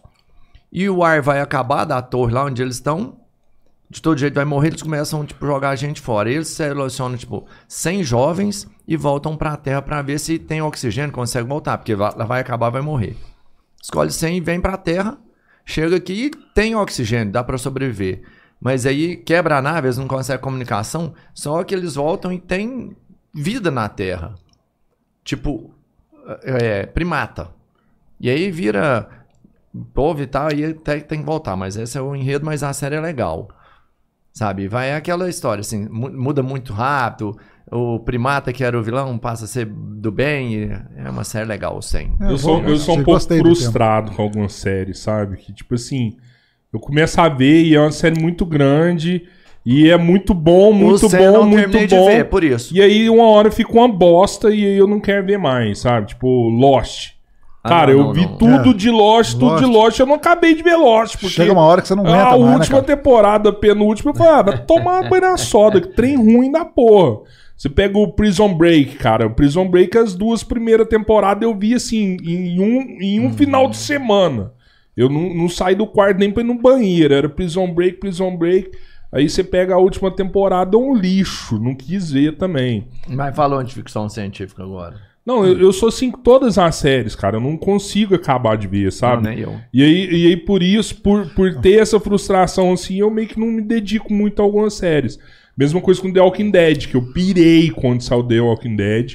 E, e, tipo, cara, eu tô tentando, tentando acabar de ver The Walking Dead pra falar assim, cara, eu vou ver uma inteira, mas Ah, não, eu, eu tá uma vejo, bosta The Walking Dead. Eu, eu, cara. quando eu gosto, eu vejo a série mais de uma vez, cara. Sabe? Às vezes eu maratona a série, maratona, vejo e tal. Tem umas que eu já vi três Agora- Primeiro você vê a série, depois você vê os detalhes. Então, Depois- agora é, deixa eu ver esse detalhe ali que eu não. Agora, filme, eu tava pensando aqui, cara, eu, eu curto muitos, mas Alien, pra mim, foi muito foda, velho. No Alien foi Alien, doido, hein? O Oitavo Passageiro? O oitavo passageiro. Que Não, os dois foi cara. foda. Esse é outro que não dá pra Eu, saber. eu, é eu melhor. ia, eu ia colocar uma. Um Eu ia, aqui. não, eu ia colocar uma, uma das naves é, daqui do meu livro, de O Nome de Nostromo, né? Que é a nave Uhum. deles lá, mas eu, no final eu mudei. Cara, eu não sei se é enquadra como foda. ficção científica, mas, mas tem uma parte lá, Matrix é muito foda. A Matrix é pura ficção e é um. Porra, né? É muito aquela foda, é- que você para pra pensar, eu não Prim- sei se eu tô no Matrix ela- hoje, eu fico grilado. Ela revoluciona a ficção tanto do ponto de vista conceitual, né, da história, que assim é Uhum. o, o mais parecido que eu me lembro de com Matrix é o Tron. né? Tron é legal. Tron, que eu acho que Tron é o legal. pai da, da Matrix, mas Matrix vai muito além do Tron. né? É, teve um, um Tron novo agora que fizeram uns, Uhum. uns 10 anos aí. Efeitos, um- mas não vi. Mas assim, Matrix também revoluciona em termos de efeitos, né, cara? Quando, quando eu vi o Ken Reeves voando, cara, em Matrix, eu falei, cara, tá na hora de fazer um Superman novo, porque assim, hoje você Aham. tem condições de fazer o cara voando. E aí passou um tempo, veio o Superman o retorno. Ele voou no 2, né? Sabe, no mas final assim- do 1 um ele voa, né? No final do 1. Um, É, cara, mas assim. ele voa Exato, mesmo é. no 2, né? Então, assim, Matrix é, é Mas Do e o último Matrix? O que, que você achou? Um que saiu agora É, recente, esse eu não é. vi ainda. Não. Tá? Não, não vi.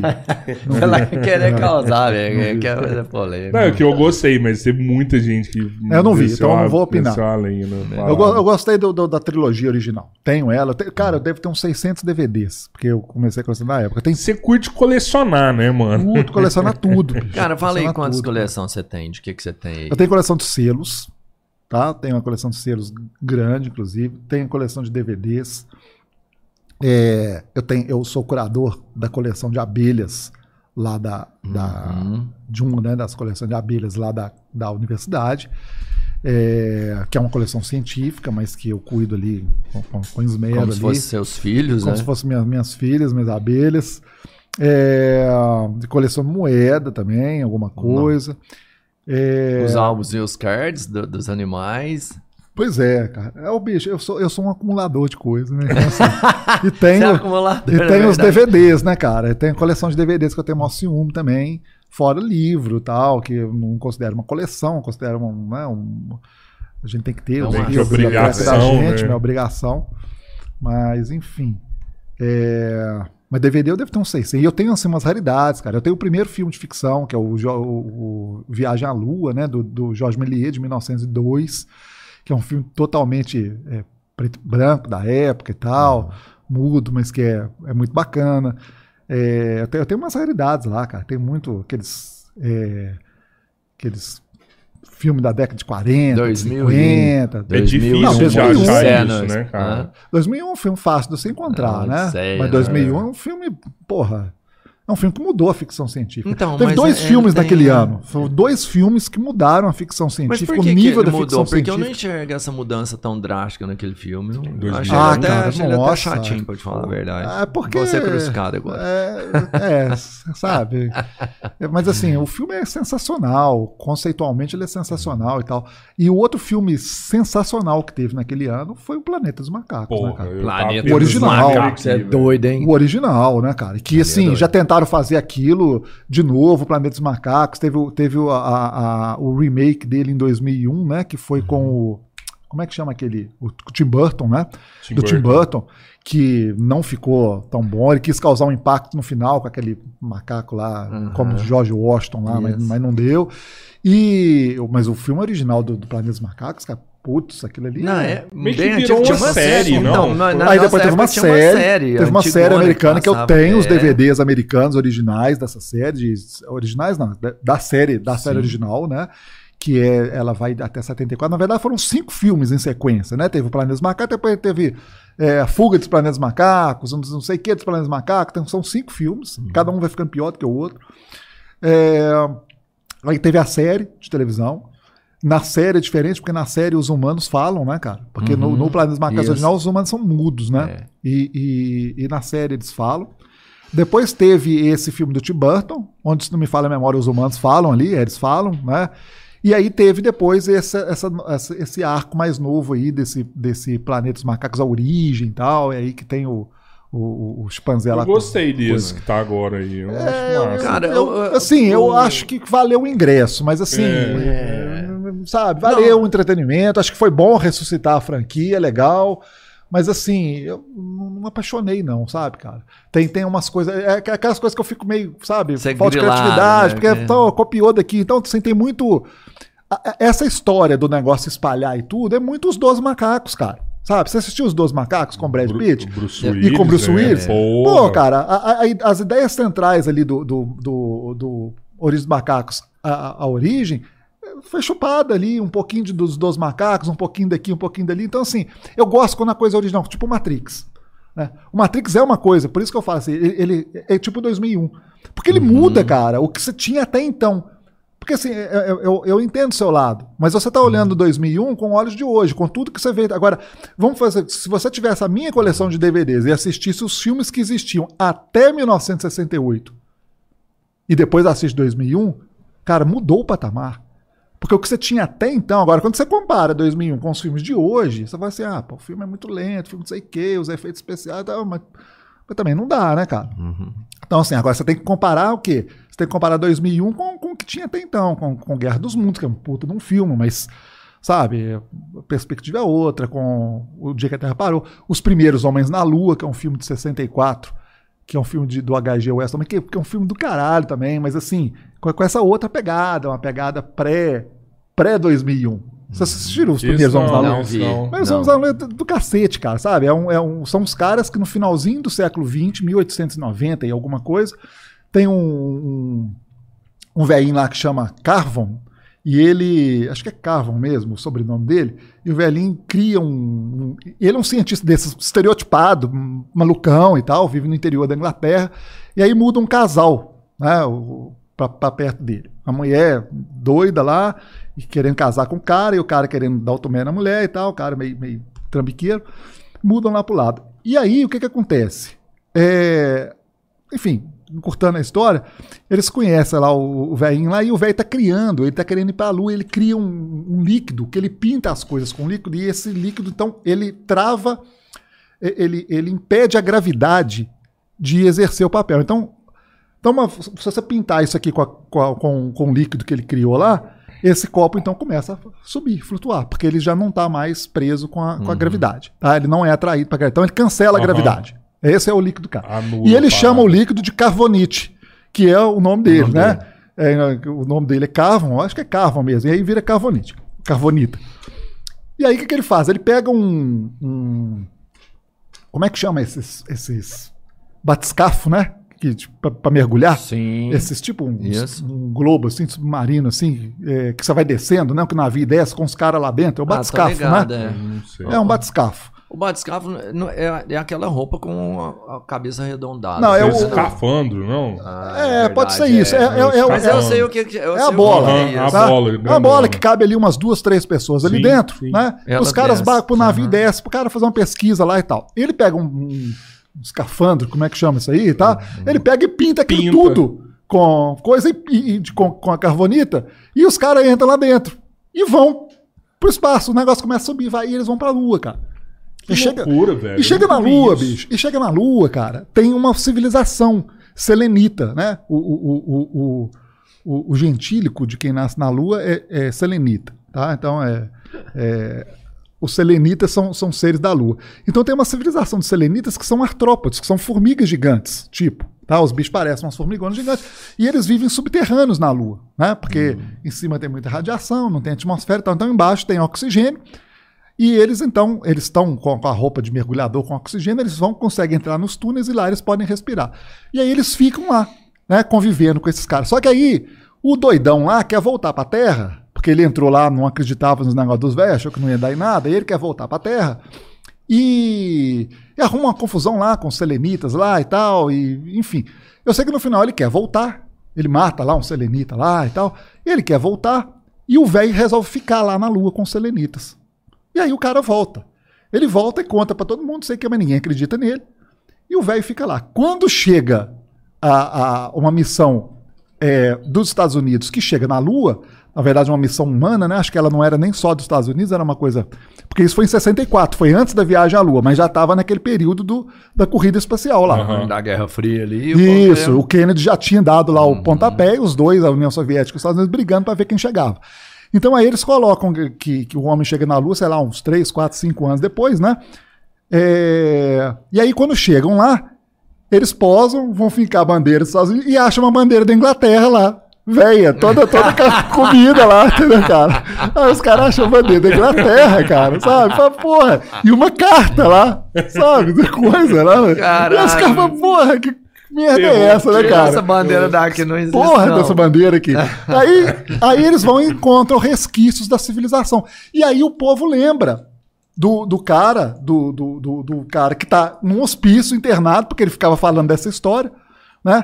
E aí o povo lá da NASA, o povo da, da ONU, os caras vão lá entrevistar, aí ele conta, verdade, conta. E aí os selenites todos morreram, por quê? Porque o velho estava gripado e passou o vírus para ele. Aí nós estamos falando da biologia de novo, né? De você levar uma espécie nova e mata o selenita. Então, quando eles chegam lá, só encontra os fósseis, fósseis entre aspas, né? Uhum. Só encontra os restos, né? Da civilização dos selenitas lá e tal. Então aí. Que loucura, velho. O filme é muito bacana, cara. Doido, o filme é muito véio. bacana, muito, muito bacana. Esse é, como é que é o, o primeiro Homem na Lua? Os primeiros Homens na Lua. E a história é do H.G. Wells, é o mesmo cara que escreveu A Guerra dos Mundos. Tá? Então, Caralho, assim, é véio. muito bacana. Esse cara é muito foda, bacana. Hein? Ó, quero mudar meu filme, hein? Falei Alien, eu, eu pensei no outro aqui que é mais foda. Inimigo meu, mano. Ah, inimigo meu, cara. Aqui. O Grack, né? Errei mesmo. Posso cara. abrir aqui? O Grack, claro. Abre aí, mano. Aqui. Opa. O Grack. Já abri o livro aqui? doido, inimigo O Grack é doido. Cara. Ah, inimigo meu, cara. É claro você quer ver aqui, ó. E esse é um filme que eu, que eu não acho ele para comprar hoje. Eu queria ter ele. Eu tenho. Pra ver ele com meu Você moleque. Tem, é, claro que eu tenho. Eu queria ver esse Aqui, é muito louco. Lê, queria... lê pra mim o título é, do capítulo 9 aí pra mim. Eu queria que o Pedro, nosso diretor, é. visse Ah, inimigo meu, página 167. Ah. Quer, meu. quer ver os títulos? Quer ver os títulos do meu capítulo, dos meus capítulos? Impacto Profundo. Aí o Já segundo não tem nada a ver, que é tudo Sim. que reluz é ouro. Terceiro, eram os dinos astronautas. Legal também. Quarto, o Império contra-ataca. Nossa, mano. Guerra e paz. O sete é o dia em que a Terra parou. O oito, o jogo da imitação. E dez é diálogos, que é o título do livro do Galileu. E o onze é o que deixamos para trás, que é o título do último capítulo do Star Trek Deep Space Nine. É, Cara, então, todos aqui, fazem né? referência é, é. a algum filme ou algum livro né, de ficção, alguma coisa. E, e, eu vou brincando com essas ideias, né, ao longo do livro todo e tal. Então, Pô, assim, você, tô... você falou que você estava conversando com sua amiga a hora que eu te perguntei da parada do, do de sair um filme. É, é igual, com, igual com, a gente falou. Temático, do... uma história muito parecida, é. né? É, e aí o que que acontece? Eu, que eu, fala, eu fui e falei, falei, olha, eu, então eu resolvi fazer esse livro, porque assim, pô, vai que alguém vai e uhum. copia meu livro. E aí saiu o filme logo depois, o filme do não olhe, pra, não olhe para é. cima. Eu falei, aí, tá vendo? Você fez Sabe? o livro mesmo assim, eles pegaram sua ideia. Pegaram minha ideia, fizeram, fizeram coisa. E o meu livro em inglês já estava publicado na época, né? Mas assim, uhum. É, é, claro que, o, que o, o, Não Olhe Para Cima é um filme diferente do meu, porque eu, eu, eu situ, eu ambiento uma história muito parecida com o Não Olhe Para Cima, nessa questão política toda, só que eu ambiento a minha história no Cretáceo, eu ambiento a minha história no final, no, no último dia né, dos dinossauros. Né?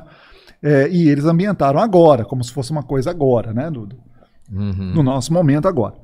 Mas eu faço uma menção. Só que assim, o meu livro tem uma, uma série de outros detalhes, de outras coisas que não estão lá no filme, né? é, essa discussão sobre o surgimento da inteligência, né, da, da possibilidade da inteligência surgir ou ter surgido é, mais de uma vez no nosso planeta em espécies diferentes. E aí a gente faz uma discussão é, científica. Uma coisa que é bacana, que apesar do meu livro ser bacana para mim, né?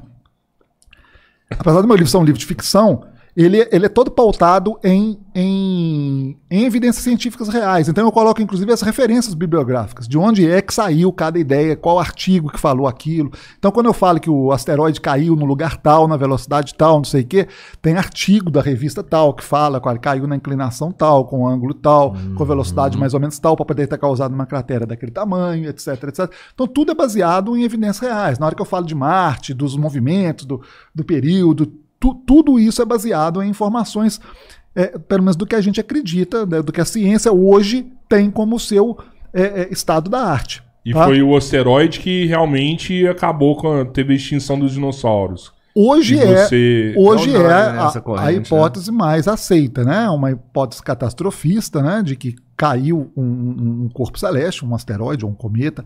Ainda tem uma discussão se foi um cometa ou um asteroide. É, uh, se for um cometa, ele tem que ser menor. Se for um asteroide, ele tem que ser maior, entendeu?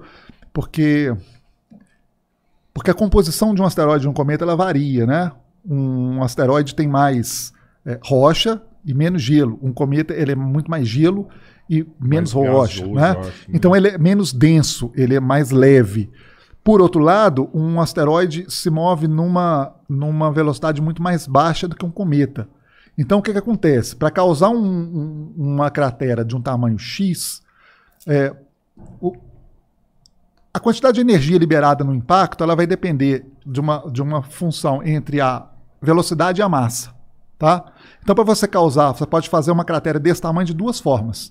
Com uma massa X e uma velocidade, velocidade mais lenta, é, uhum.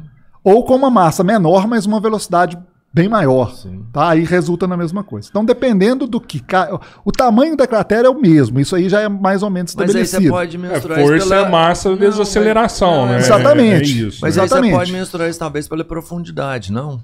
Porque é não... menor com mais velocidade, ela tende a. Pois é, mas você profundo. não tem a, ex a, exata dimensão da hum. profundidade, porque depois disso passaram veio, 70 veio, milhões veio, de uhum. anos e foi juntando sedimento ali. Então você não sabe até qual profundidade uhum. foi mas você tem como tentar inferir de acordo com, com as rochas, com a composição química das coisas que tinham na época. O que favorece a hipótese do, do asteroide é a quantidade de irídio, que é um elemento raro né, na Terra, uhum. e a quantidade de irídio que você tem nessa mesma época na superfície da Terra. Então você tem uma camada de irídio relativamente grande, e ela foi calculada então quanto de irídio deveria ter, é, é, é, quanto, quantas toneladas de irídio deveria ter nesse corpo celeste, uhum. e pela, pela quantidade, os caras calculam que isso só podia ser é, estar presente num asteroide e não num cometa. Tá? Pelo tamanho. Então você estipula Essa por aí. cratera é, é uma que tem um arrasto e termina ou é uma que, que se não me engano, é na, na na África, que é um. Não, não, é no Golfo do México, tá? É, tem um, ela tem um pequeno arrasto mesmo, né? assim, não? Ela... Península de Yucatán. Uhum. É, ela, ela, ela, é um pedaço em terra, um pedaço é, é, submerso. Então você tem só mais ou menos Isso. metade. Porque, na verdade, é o seguinte: aquela região toda ali, na época, é, o nível do mar era mais alto. Então aquilo tudo ali estava submerso. Aquilo tudo ali era água, uhum. tá? Devia estar tá aí uns. O nível do mar na época devia ser uns 200 metros mais elevado do que é hoje. Tá? Então, assim, muita, muita água, tá, muita parte de terra estava submersa naquela época. Tá? Então, ele, quando ele cai, ele cai numa parte de água. Mas, assim, depois que essa água baixa, né, com, com uhum. a, a o, o, esfriamento global, né? Então ficou, a Terra ficou mais fria. Pô, 200 metros, Minas tinha mar, hein, mano? Quase, né, cara? Muita coisa estava debaixo d'água por aqui. Aí, né? Não, eu, eu nem estudei, mas aí me quebra um pouco essa teoria, porque eu acredito nessa do meteoro também. Mas aí o que fez a extinção não foi a nuvem de poeira que subiu? Não. Se ele caiu dentro d'água, teoricamente não gerou não, essa Não, não necessariamente. Porque olha só. Tsunami. Não, não, não, não, não. Tsunami, mas não nuvem de poeira. Não, não, não, não. Olha só. O que acontece é o seguinte. Isso aí eu explico tudo no meu livro, tá? Isso, ah, isso aí não é ficção. É legal, isso, é, uhum. isso é dado do, do, dos uhum, artigos São estudos mesmo. realmente. Então o que que acontece? Na hora que você que cai, a, a água ali é muito rasa tá? Uhum. É uma arte, sei lá, de 100 metros de profundidade. Mas na, o, o, o, teoricamente, o, o asteroide ou o cometa, ele deve ter penetrado aí uns 30 quilômetros, cara. tá? Uhum. Pela, Então, pela, pela velocidade. Então, na verdade, ele perfura é, a crosta terrestre mesmo. E aí é como é o seguinte: o asteroide cai, né? E aí onda de choque tira a água ele fura a onda de, de choque, tira aquela água dali, ele vai penetrando ali, tudo rápido, e aí na hora que tem aquele refluxo da coisa, o que volta tudo é poeira, é pó mesmo, Aham, tô ligado. tá? E aí cria então essa nuvem de, de material que vai cobrir, que vai obliterar né, a luz solar. Só que nessa região onde o asteroide caiu, foi um, um dos grandes azares, é uma região muito rica em hidrocarboneto, né? Então, que libera é, gases, além da, da poeira, gases muito tóxicos. Então, assim, mais ou menos 13% da superfície terrestre é, são regiões ricas em hidrocarbonetos. Tá? Então, assim, 87% do planeta que o asteroide batesse era menos ruim do que onde ele bateu. Poderia Ah, ter um ele bateu- dinossaurinho Ele mirou no É, lugar ele certo. mirou no lugar certinho. 100 ali. E mais do que isso, a inclinação que ele bateu, né?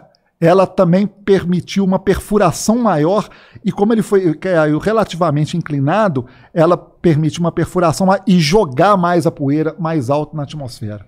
Então assim, foi a tempestade perfeita, tá? Uhum. Foi tudo no lugar errado, do, do jeito errado, no ângulo errado. Então assim, é, jogou tudo para cima, muita poeira tóxica e muita poeira. Então isso oblitera a luz solar, né, durante muito tempo, durante muitos anos, interrompe a fotossíntese, né? Então aí você mata pela o, o que não morreu queima. Aí tem como esse hidrocarboneto é extremamente é, é, inflamável, você também teve uma puta de uma onda de fogo, né? Uma bola de fogo que sai arrebentando tudo, contornando o planeta. É, a questão do tsunami é uma questão, sabe, questionável, até porque como ele cai numa região relativamente rasa, a gente não sabe qual que é o tamanho né, que uma onda dessa pode ter é, é, atingido, né? Mas de toda forma você tem a possibilidade também de, de- de um tsunami é, violento, né? Que tenha, tenha dado a volta e arrastado é, o planeta inteiro. E tem possibilidade de ter evaporado por cair tão quente assim, onde cai. Não, ele, evaporou na, na verdade ele, ele se mistura, né? Ele vai se diluir porque ele vai derreter ali, a rocha vai, vai é, é, é, virar um, um caldeirão quente ali, que ele vai como se fosse em altíssima temperatura, vai des- desaparecer e misturar com, com as rochas que tinha, virar rochas. Então você tem várias rochas que vão ser o quê? É, é, a impressão digital do, do impacto, né? Então, é, quartzo e outras, outras rochas que elas são marcadas por grandes impactos assim, elas só vão ter riscos e, e algumas assinaturas que a gente só encontra é, em choques muito grandes. Você só vai encontrar esse tipo de rocha ou quando você tem um, um episódio desse, ou quando você tem uma bomba nuclear. Tá? A única forma que você tem de ter coisas parecidas com essa em tempos mais recentes é nos lugares onde teve é, o teste de bombas nucleares. Tá? Então, é, o que, que acontece? Esse, esse, esses efeitos né, em cascata, eles então obliteram ali, criam fotossíntese, você interrompe então a cadeia alimentar, o fluxo lá na raiz. Né? Então, as plantas morrem, os bichos que alimentam de planta morrem, os bichos que alimentam de bicho, que alimentam de planta, morrem. Morre. Né? Então, quer dizer, a planta morre, o herbívoro morre, o carnívoro que come herbívoro morre. Com só as baratas. Só os detritívoros, né? Só os bichos que comem carniça, que comem material em decomposição e tal, né? E que não dependem tanto de fotossíntese. Então você deve ter tido provavelmente uma proliferação grande de fungos, né? É, num primeiro momento e tal, que são, Cara. são organismos que coisa.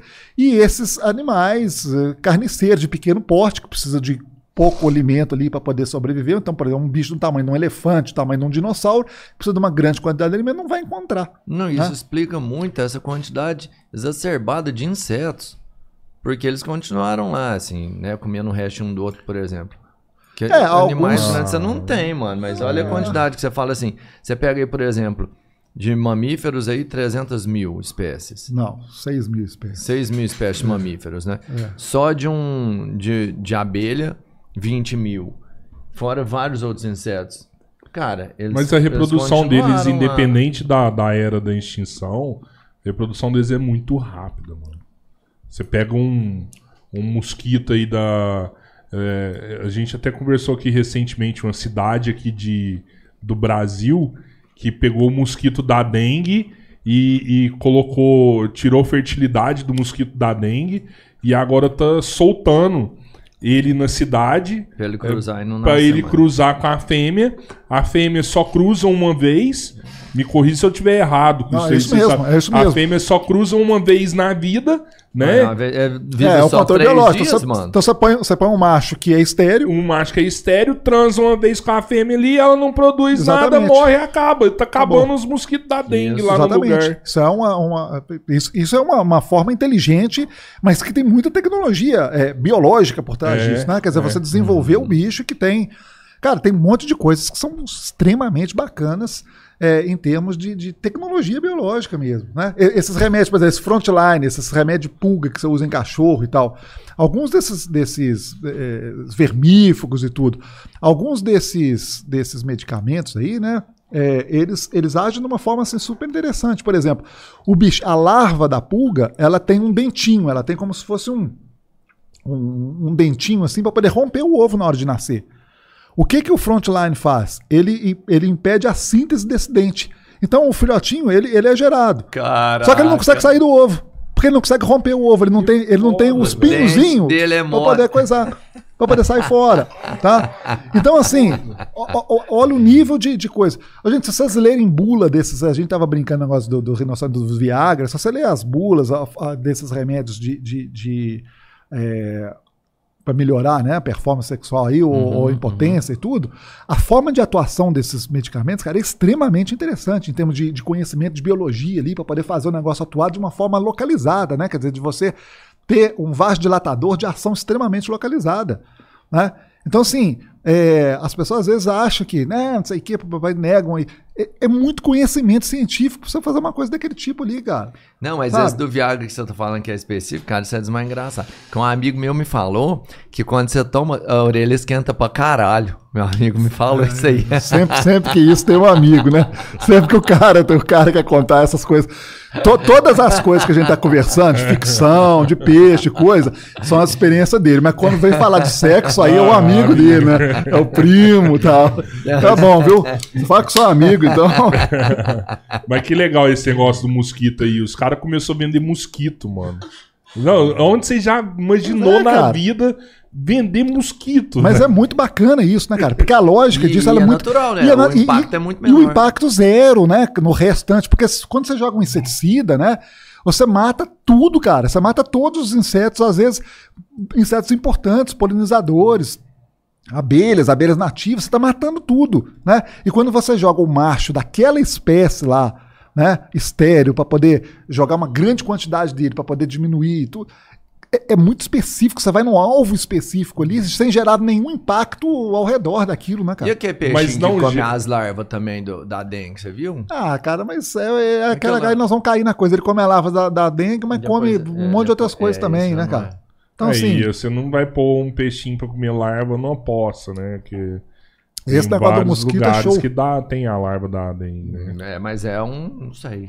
Só O- sei que foi assim. Mas essa parada aí do, do- de deixar ele não fértil, o, tem algum. Isso é pra ajudar a humanidade, né? Mas tem algum impacto na, na natureza? Tipo, tem algum é, predador que depende do mosquito da dengue, que aí não vai ter o mosquito da dengue, vai acabar com o predador? Você sabe se rola alguma parada assim? Ô, Rodrigão, cara, certamente deve ter alguém, deve ter um sapo, uma lagartixa, algum bicho lá que vai comer o mosquito da dengue. Mas aí chega numa situação também que é, eu, eu não acredito que exista um predador que dependa exclusivamente do mosquito da dengue. Entendi. Tá? O bicho come tudo. Ok, não É. vai ter mosquito da dengue, mas vai ter outras coisas para ele comer, entendeu? Eu acho que o impacto nesse caso é mínimo. E mesmo que não seja, tá? Chega numa situação em que a gente tem que perguntar o seguinte: é o é o caso do mosquito da dengue. O próprio mosquito da dengue. Porque na verdade não é o mosquito da dengue que causa problema. Quem causa problema é o vírus. Uhum. tá? O mosquito só teve o azar, entre aspas, de Ele é ser o hospedeiro, né? de ser o, quem transporta o vírus, o agente é, transportador do vírus ali. Tá? A questão é a seguinte: o, o mosquito da dengue tem direito de viver no nosso planeta, assim como a gente? A gente tem que perguntar os seres vivos têm todos o mesmo direito que nós de estar aqui? Em tese, acho que sim, né? Nós dividimos o planeta com eles, eles são nossos companheiros de viagem aí. Né? Então, assim, nós não temos, teoricamente, a priori, mais direito do que ninguém de estar aqui. Agora a pergunta é: o mosquito da dengue também está nesse grupo? Ele também tem direito de estar aqui? E assim, se ele tá, se a presença dele compromete a nossa presença, chega num momento que você vai falar assim, pô, nós ou eles, né, cara? É, É a isso, seleção é natural, isso. né? Os mais fortes vão sobreviver. Não, a seleção natural, Da- Darwin nunca falou isso. Isso é importante, porque isso aí é muito, com- muito repetido pelas pessoas, Ah. inclusive por, por alunos meus lá da biologia. O pessoal Ah. repete essas bobagens porque eles não lêem Darwin. Darwin nunca disse isso. Né? A seleção natural é a sobrevivência do mais apto, do mais adaptado. Não precisa ser mais Sim, forte. verdade. É aquele que se adapta mais fácil às novas condições ambientais. Exatamente. Tá? Aquele que tem a maior capacidade de adaptação. Às vezes pode ser o mais fraco.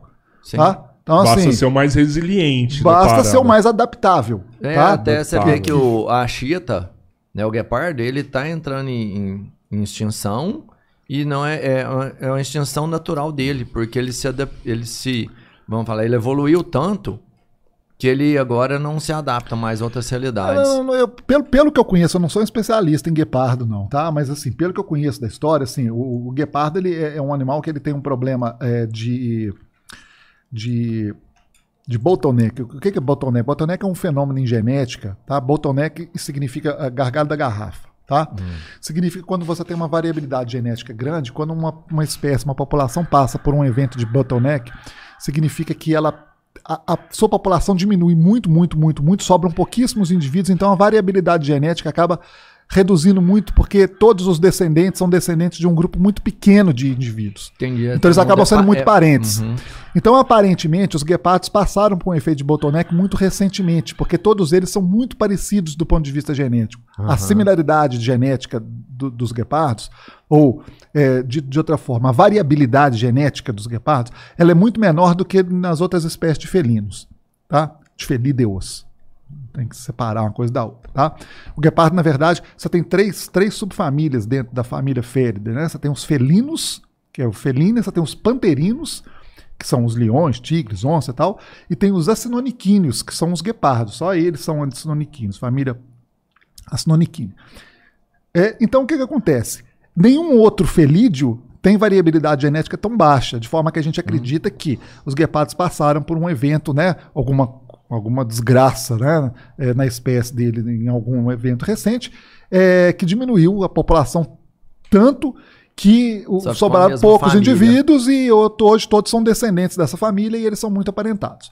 Então isso cria um problema para a espécie, porque quando você tem uma variabilidade genética muito baixa, significa que é, qualquer mudança ambiental que afete um indivíduo vai afetar todo mundo, porque todo mundo está susceptível, todo mundo é muito aparentado geneticamente, muito parecido. Entendi total. Então os guepardos teriam esse problema. Mas o que está havendo de problema hoje, mas eles estão bem adaptados, eles não têm grandes problemas com relação a isso. O que tem hoje de problema em relação a isso é realmente a interferência humana. Né? É, o bicho é caçado, pô. O bicho é caçado ali na, na- pelo pessoal ali do Oriente Médio, principalmente, como um troféu. E ele é caçado para poder servir de animal de, de estimação, né, cara? E eles gostam de pegar o guepardo adulto, depois, o adulto ou jovem já, sabe por quê? Porque ele já aprendeu a caçar. Então as pessoas usam o guepardo como um animal é, de caça, então levam ele de caça como se fosse um cachorro, E solta ele lá pra pegar. tá? E solta ele, mas o bicho é treinado para poder voltar e tal, pro dono e tudo. E muita gente usa ele como ostentação. Então esses milionários lá de Dubai, daquelas regiões, eles têm normalmente um guepardo, anda lá com aqueles carrões lá e com um guepardo e tal, que é uma coisa. E aí assim, o bicho, o bicho reproduz muito mal e muito pouco em cativeiro, né? Tem uma dificuldade muito grande de reprodução em cativeiro. E mesmo na natureza, eh, o guepardo ele reproduz, eh, nascem muitos filhotes, mas morrem muitos filhotes. Tá? Uhum. É, pouquíssimos filhotes chegam à idade adulta na natureza. É, eles são predados por outros felinos, né? por outros felídeos. Né? O leopardo, o leão costumam matar, hienas é, costumam matar. E então, assim, é, e eles são muito específicos, né? Eles têm uma estratégia de caça muito específica, um- um- uma, uma amplitude ali de, de, É, de caças específicos. caçar, Então, assim, por exemplo, grandes animais têm que ser sempre pequeno, mais tem que correr para cima da árvore porque eles correr, são, é, ágeis, eles, é. são frágeis, né? Então, É. assim, qualquer bicho maior que eles vai lá e toma a presa deles. né? Então, assim, você tem uma, uma, uma série, uma problemática muito grande, porque o ambiente que eles vivem está desaparecendo, né, cara? E os poucos que os tem, os caras vão lá e pegam e caçam para poder levar lá para os sheiks árabes lá para poder ficar desfilando com eles. Então, assim, existe um impacto muito grande. Mas existe essa questão da variabilidade genética. Só que é, pelo que eu já li, pelo que eu conheço, ela não é um problema. é, os bichos não estão morrendo por conta dessa falta de variabilidade genética, não. tá? Mas, mas, É a ação mas ela do homem existe. ô, André, você acha que a, que a galera tá tomando mais consciência disso? Assim, eu vou dar até um exemplo. Há alguns anos atrás, por exemplo, tinha um zoológico na Argentina que dopava os animais e a galera ia fazer turismo pra lá, Buenos Aires, ia lá no zoológico e tirava foto com um leão dopado, tirava foto com um tigre dopado tal. E hoje eu vejo que, que esse zoológico, por exemplo, foi todo cancelado. A galera não vai lá mais, não quer mais. Porque sabe que, que é errado o jeito que o animal está sendo tratado lá dentro. Você acha que a galera tá tomando consciência disso aí? Ah, cara, eu acho que tem muito. Eu não sei, né? Não sei. Eu não, não, não, tenho dado para poder dizer isso. Mas assim, eu acho que ho- hoje tem muito modismo também, né, cara? O cara vai lá e faz, às vezes as pessoas cancelam, mas também cancelam meio, Aham. meio sem. É... Nós estamos vendo esse negócio da guerra na Rússia aí, por exemplo, né?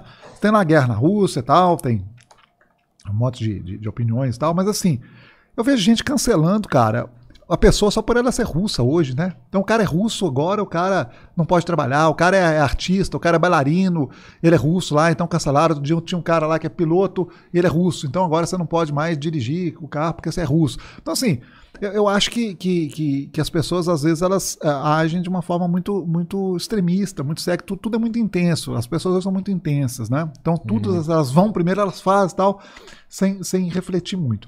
Isso é, por exemplo, no caso que você está narrando aí, é, tem às vezes um lado positivo, porque pressiona, mas quando, quando também falta conhecimento, como por exemplo esse povo que invade lá o laboratório para poder salvar os coelhos que estão servindo de teste para a fábrica de shampoo, não sei o que e tudo, e pega lá os, os cachorros que estão servindo de teste para vacina ou para frontline, para essas coisas, e aí, sabe, esses cancelamentos assim também, eu acho que, que às vezes existe um, um certo exagero, um- uma, um- uma falta de de conhecimento ou uma falta de discussão mais aprofundada do tema antes de você.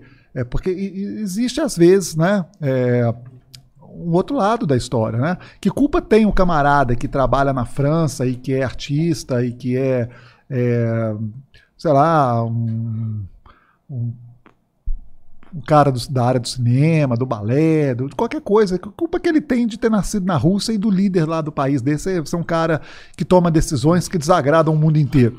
Mas nenhuma, né? Então, assim, é, às vezes é importante que a gente, que a gente enx- enxergue e entenda que, por exemplo, para que a gente possa tomar uma vacina, para que a gente possa é, aplicar ali o, o- o- o nosso remédio é, com segurança nos nossos animais, no cachorro, que vai inclusive proteger a gente, porque a pulga não vai levar doença só para o cachorro, vai para a gente também, está em companhia. Às vezes você precisa fazer testes e testes com os animais antes, né? E, e- e, é, infelizmente essa é a realidade. E às vezes as pessoas, sabe, minimizam esse- essa, essa importância dessa parte prática. É, claro que tem que ser feito de acordo com os procedimentos éticos, né, na utilização de animais nessas condições, mas as pessoas minimizam a importância que tem essas pesquisas empíricas, práticas mesmo, de você colocar antes de você colocar um produto no mercado, né? E, e- então assim, eu, eu vejo muito, muito muito extremo. Eu não vejo isso como consci... necessariamente como conscientização. Uhum, É isso que eu quero uhum. dizer. Às vezes eu vejo Sim. como uma onda. Sim, sabe? Às vezes sim. como uma onda. Uma pessoa segue um lá e tal, e vai todo mundo e tal. E às vezes elas vão e fazem uma coisa boa, que é o caso aí do, do zoológico, por exemplo, mas às vezes elas agem também é, jogando pro alto um trabalho científico sério tal, que está sendo feito, pelo, achando que está tudo no mesmo balaio, não está. Então, é, Boa, então boa. às vezes eu acho que, que por isso que às vezes eu fico na dúvida se isso é conscientização ou se é só é, sabe, entusiasmo, né? Vou, vou atrás, vou na onda e sem muito senso crítico. É, e, e isso é que eu percebo. Deixa eu te fazer uma outra pergunta aqui das abelhas aqui, que eu acho que você vai falar assim, nós, esse cara é burro pra caralho. e assim, é, do, do seu trabalho com, com as abelhas, é, com certeza deve ter resultados incríveis e, e deve ter é, estudos que bene, para beneficiar a população. Tem algum aí que você pode falar? Algum que pode dar como exemplo? Olha, não necessariamente um estudo é, de ciência básica, e isso é uma coisa importante, ele apresenta resultados práticos é, visíveis para a população. Tá? É, não estou falando nem, nem, do meu, né? uhum. vou te responder objetivamente, mas eu acho que, que, que, isso é uma questão importante da gente pontuar, porque às vezes as pessoas acham que assim, ah, o que, que você faz? Ah, eu estudo a quarta perna da abelha. Ah, então isso não tem importância nenhuma para nós, então vamos fechar, vamos acabar com isso, vamos cortar o financiamento para essa pesquisa. Mas é, é importante a gente conhecer, às vezes, é, é, biologia, conhecer, porque isso às vezes reverte para a gente de forma indireta. O conhecimento básico em ciência é muito importante, porque é ele que vai sedimentar é, é, esse, essa amplitude maior de conhecimento que vai nos permitir desenvolver depois a, a ciência aplicada e aí sim voltar para a parte prática. E muitas vezes o biólogo, o físico, o químico, ele está trabalhando com ciência básica e é uma ciência que não aparece muitas vezes para a população, porque ah, mas que utilidade que tem isso, da sei lá, ver uma abelha ou ficar estudando. Outro dia vi um, um político, ah, sabe qual a importância que tem do, da pessoa ficar estudando aí os os, os, os, asteroides, os planetas, o, astronomia e tal, em vez de gastar esse dinheiro com a pobreza no nosso planeta. Porque, às vezes, é, é exatamente com, com, com, esses estudos que você desenvolve uma série de tecnologias que vão beneficiar as pessoas. Então, por exemplo, o programa especial espacial norte-americano, né, eu não falo do soviético porque eu conheço menos e porque, como a União Soviética era muito fechada na época, as conquistas ali tecnológicas é, do programa espacial soviético, elas não tiveram. É, é, ela, eu não consigo dimensionar o que, o que, que isso, de, do ponto de vista prático, resultou para a população dos países que eram é, que estavam em órbita né, da União Soviética naquela época e da própria União Soviética. Não é que não existiu, eu, eu, eu que não conheço, tá? Porque como era fechado, a gente tinha menos informações. Mas, por exemplo, muitas das tecnologias desenvolvidas é, para o programa espacial é, americano na década de 60, eles se reverteram em tecnologias sensacionais para a medicina, né? É, para tecnologia de uso de, de, de, de, combustíveis e de uma série de outras coisas que beneficiaram Cara, muito a nós. Inclusive para a gente mesmo. Inclusive essas coisas aqui, né? Computador, sabe? A, a, a, eles tiveram que desenvolver coisas ali num ritmo que acabaram virando para nós. Porque, como é um país capitalista, os caras desenvolveram aquilo, mas depois eles têm que, encontrar uma aplicação prática para recuperar o dinheiro que eles gastaram. Né? E, e, isso acabou se revertendo em uma série de, de tecnologias importantíssimas é, para nós, tá? do ponto de vista é, do dia a dia. Dito isso, existem alguns estudos que a gente faz com, com abelhas é, ou com, com outros organismos, é, e dos quais eu participei, que podem nos ajudar de alguma forma ou dar indicações. Por exemplo, é, alguns estudos com, com, com abelhas têm mostrado para nós.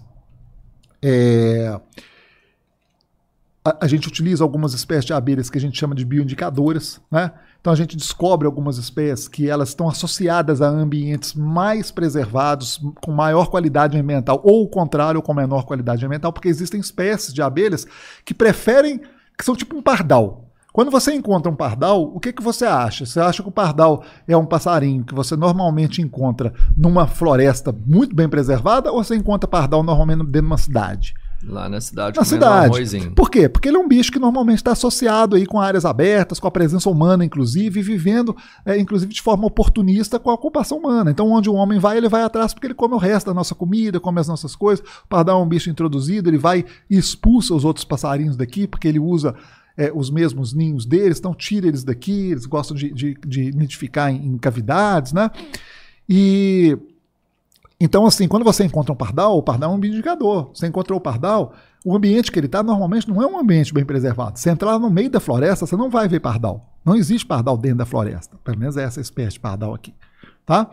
Então, é, ele, ele diz para nós que tipo de ambiente é, que tipo de ambiente, como está a qualidade daquele ambiente. E várias espécies de abelhas, elas podem nos indicar isso. Elas podem dizer para nós a qualidade daquele ambiente, se aquele ambiente é um ambiente bem preservado, se não é. é às vezes, os tipos de plantas que elas polinizam, né? E, e, a importância, às vezes, que aquelas plantas têm dentro daquele ecossistema. Então, assim, a presença delas ali indica, ou a ausência delas indica que determinadas espécies estão passando é, dificuldades, né? não estão se reproduzindo ali naquele lugar, não existem mais, e as abelhas que dependem delas também, obviamente, desaparecem. Então a gente tem alguns estudos, por exemplo, nesse sentido. Estou falando do grupo de abelhas com o qual uhum. eu trabalho, que podem se reverter como um bom indicador, por exemplo, é, para as decisões políticas é, de, por exemplo, de que áreas que devem ser preservadas e que áreas que de repente não é tão importante. Por quê? Porque o recurso é finito. Né? O dinheiro público ele é finito. E às vezes o cara tem que tomar uma decisão, o gestor, o governador ou o prefeito. Ó, eu vou criar uma área, uma unidade de conservação ambiental. A gente precisa criar essa área e tal, temos recursos para isso. Mas nós temos recursos para criar uma área. E nós temos aqui três áreas. Qual área que é a mais importante para a gente preservar? Entendeu? Tá. Então, assim, você precisa ter esses dados, conhecimento. E esse tipo de estudo, ele pode municiar o gestor com, com, com, elementos né, que podem facilitar a decisão dele, mostrando: olha, essa área aqui é uma área que tem uma, uma, uma riqueza maior de espécies. Aí o outro vira e fala assim: ó, essa área que tem uma riqueza menor, mas as espécies que estão aqui, elas são espécies mais sensíveis do que as que estão aqui. Aqui tem mais espécies, mas essas espécies aqui elas são comuns, elas estão em todos os lugares. Agora, as que estão aqui, não, elas só existem aqui. Então, essa área aqui é mais importante da gente preservar. Porque se essas espécies desaparecerem, desaparece todo um ecossistema que depende delas. E essa daqui, não. Essa daqui, existem essas espécies em outros locais também, e que também já estão preservados. Então, agora o momento é da gente é, atuar para poder criar essa unidade de conservação aqui prioritariamente. Então esse tipo de esse tipo de, de, trabalho ele pode em última instância ajudar a, a gente a tomar as decisões, né, que de, em termos de conservação ambiental, por exemplo, que nós temos que tomar né, e que às vezes não são fáceis. Oh, e aí, Cara, como é que tem, tá aí a parada tem, aí? Tem incentivo, eu sei que você vive disso, mas falo assim, tem alguém que, que defende alguma bandeira, você fala de preservação, de, de de estímulo? Não, é só, só tem só pesquisa, não tem, não tem nada assim. Como privado, assim? por exemplo. Porque, por exemplo, você produzir um maracujá, você precisa da abelha. Sim. Não é isso? A abelha poliniza o maracujá. É, senão tá. você nem tem o maracujá. Tem alguém que investe em melhoramento? Eu falo porque, tipo assim, tudo você pode melhorar geneticamente. Eu falo. Melhora a genética do polinizador? É, do, do, de uma abelha. Ah, não, não conheço, Roberto. Não estou dizendo que não tem. Eu, eu não conheço, tá?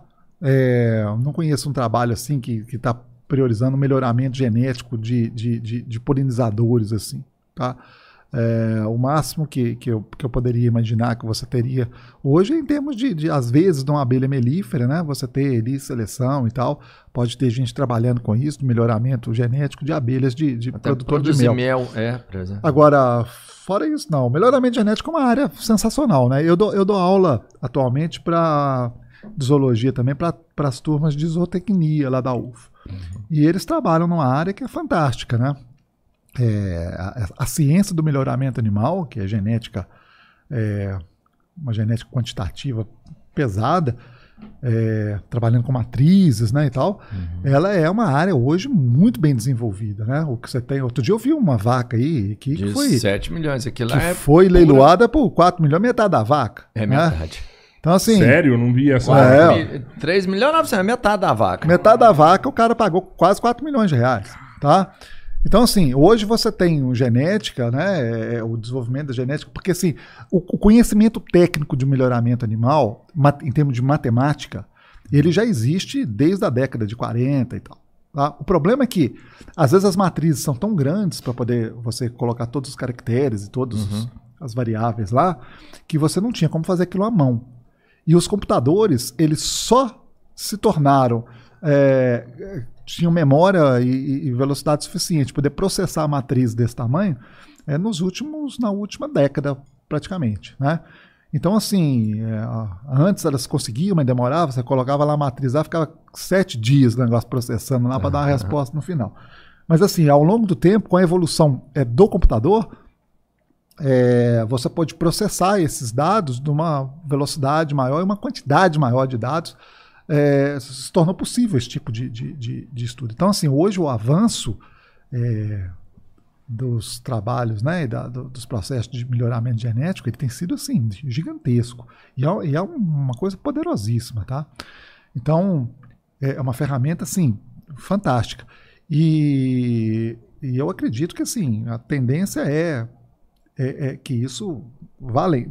Como eu disse, o conhecimento matemático, a matemática não mudou, uhum. mas a a, forma de você acessar esses dados hoje, ela está muito mais acessível por conta dos computadores que a gente tem hoje, da capacidade dos, de processamento dos computadores atuais. E o que eu vejo é que isso vai se, pode se expandir para outros animais. Porque hoje, onde que você usa basicamente melhoramento genético no, em animais? É no gado. É no gado. É. Tá? Alguma coisa no frango também, né?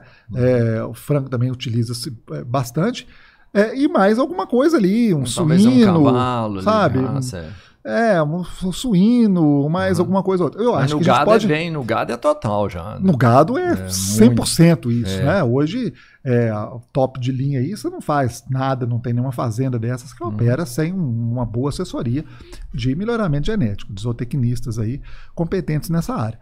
Agora, é, no futuro eu vejo que você pode expandir isso para outros grupos, porque tem vários, eu falo isso muito com meus, com meus alunos de zootecnia, porque tem vários outros mercados possíveis, vários outros grupos que podem ser explorados, né? Tem ranicultura, né? A carne de rã, ela é cara, é um grupo menor de pessoas que consome, mas exatamente por isso é, é mais caro. Escargot, né? É uma carne que você pode criar ali, né? Um bicho que você pode criar num espaço relativamente bem menor. Uma Se carne você cara, né? Ele, Então, assim, você pode eh, aplicar esses, esses mesmos conhecimentos e tudo, e isso está tudo assim, engatinhando se é que alguém está trabalhando nessas áreas. Então, o que a gente tem hoje é, é, o, o boi aqui, né? E o resto dos bichos, o frango talvez lá em cima também e tal, e o resto dos animais ainda, né, que são utilizados, consumidos pelo homem de uma forma ou de outra, é, ainda não, a gente não está muito longe de, de aplicar esses conceitos aí para melhoramento. Vai Mas- acontecer, porque vai faltar alimento, mano. Você faz isso no lugar que uma vaca vai comer, ela, ela ia dar 10 arrobas, você vai ter uma vaca de 30. É, cara, não, Não não, sei, né? não Resolve vejo. alguma coisa. É, eu, eu vejo que, que, que, que, essas, que essa ciência aí do melhoramento, né, do melhoramento genético, ele serve para animais, serve para plantas também, né, para soja, Uhum. para milho e tal. É, ele é o futuro aí da, da, da nossa nutrição aí. É perigoso, né? Mexer, melhorar geneticamente uma abelha, imagina gigante, velho. Aí Ela vai virar ficar igual ela vai lá ficar menor e vai fazer mais cidade, mel. assim, É, mas você vai melhorar de acordo É, com características é, que, menor. você, que você quer melhorar. Você não quer melhorar o tamanho da abelha, você quer melhorar o tamanho do frango. Para ele gerar mais carne num período menor de tempo. Né? Mas você não quer aumentar o tamanho da abelha, você quer aumentar a produtividade Isso. do mel. Né? E às vezes a qualidade do mel. E não necessariamente isso vai passar pelo tamanho da abelha. né? É. Então, assim, é, você vai ter que, que identificar quais são os caracteres que são importantes para que a abelha produza mel, produza uma quantidade X de mel, e trabalhar nos genes né, que vão atuar naquela característica. E isso não necessariamente vai estar vinculado ao tamanho do bicho. E isso é interessante. O Rodrigo Teodoro, ele tá aqui no chat, ele tá perguntando. Ele não tá perguntando, né? Mas é que às vezes, sei lá, ele falou que aqui na nossa cidade tem bastante apicultor, né? Criador de abelha que trabalha com a abelha sem o ferrão. Isso aí tem alguma coisa a ver? Alguma coisa. Não, é porque existem as abelhas nativas, né? As abelhas da- da- do grupo dos meliponíneos, que são abelhas nativas que não têm ferrão. Porque veja bem, é, as abelhas que têm ferrão são as fêmeas. Os machos não têm ferrão. Nenhum, nenhuma espécie de abelha o macho tem ferrão. Só quem tem ferrão é a fêmea. Mas existe um grupo de abelhas, que são os, melipo, os meliponíneos, que eles. é, que as fêmeas também não têm ferrão. Tá? Então, é, e muitas dessas meliponinas, elas produzem mel, tá? Alguns um mel de uma qualidade melhor, outros uma quantidade maior, outros uma quantidade menor, mas tem pessoas que, que estimulam, que gostam de produzir esse tipo de mel. São abelhas nativas, são abelhas mais fáceis às vezes, de manusear, exatamente porque não tem ferrão, é, mas normalmente produzem uma quantidade de mel menor do que a abelha melífera é, europeia ou africana é, mas que tem esse manejo um pouco ah, mais complexo por causa da possível ferroada, né? Ninguém quer. É, mas assim, existe sim, existem as, existem as abelhas nativas do Brasil, né? Que não que produzem mel, que não tem ferrão, que são os meliponinos. Isso tem, e tem muita, muita gente que cria Qual- mesmo, tá? Qual que é a diferença da abelha e do marimbondo? O marimbondo é uma vespa, né? E a abelha é uma abelha. Hum. Marimbondo, então. É, não, porque, ó, tipo assim, eu, eu, pra mim, tipo, tipo Marimbondo assim, não faz mel. É. É porque, na verdade, a abelha é uma vespa modificada. Eles são parentes, né? Uhum. A, a abelha é uma vespa A abelha é uma vespa que evoluiu para poder tratar as suas larvas com néctar e pólen, enquanto as vespas normalmente elas tratam das suas larvas com carne, tá?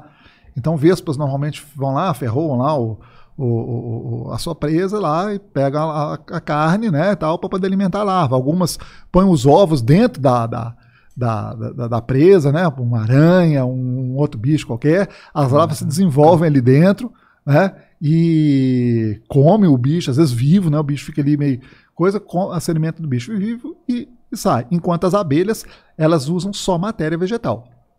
Tá? Então é um grupo de vespas que se tornou é, especializado em atrair. Então, tem uma série de outras características Entendi. morfológicas né, que vão distinguir aí o grupo das abelhas do grupo das, das vespas de forma geral. Mas existem vespas, por exemplo, que são muito mais parentes das abelhas do que de outras vespas. Tá? Uhum.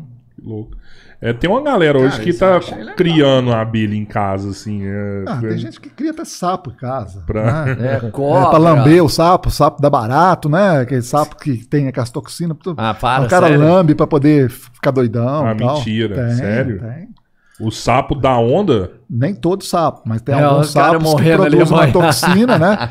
E dá onda. Teve um cara desses. A Roberto... pessoa lambe o sapo e fica doidona. o sapo, é. Tem, teve um cara desse, esses, esses repórter. Como é que chama esses programas que tem sexta-feira à noite, assim? Tipo. Globo Repórter. Tipo, é, mas não é o Globo Repórter, desses outros canais, assim, que, que os caras apelam mais.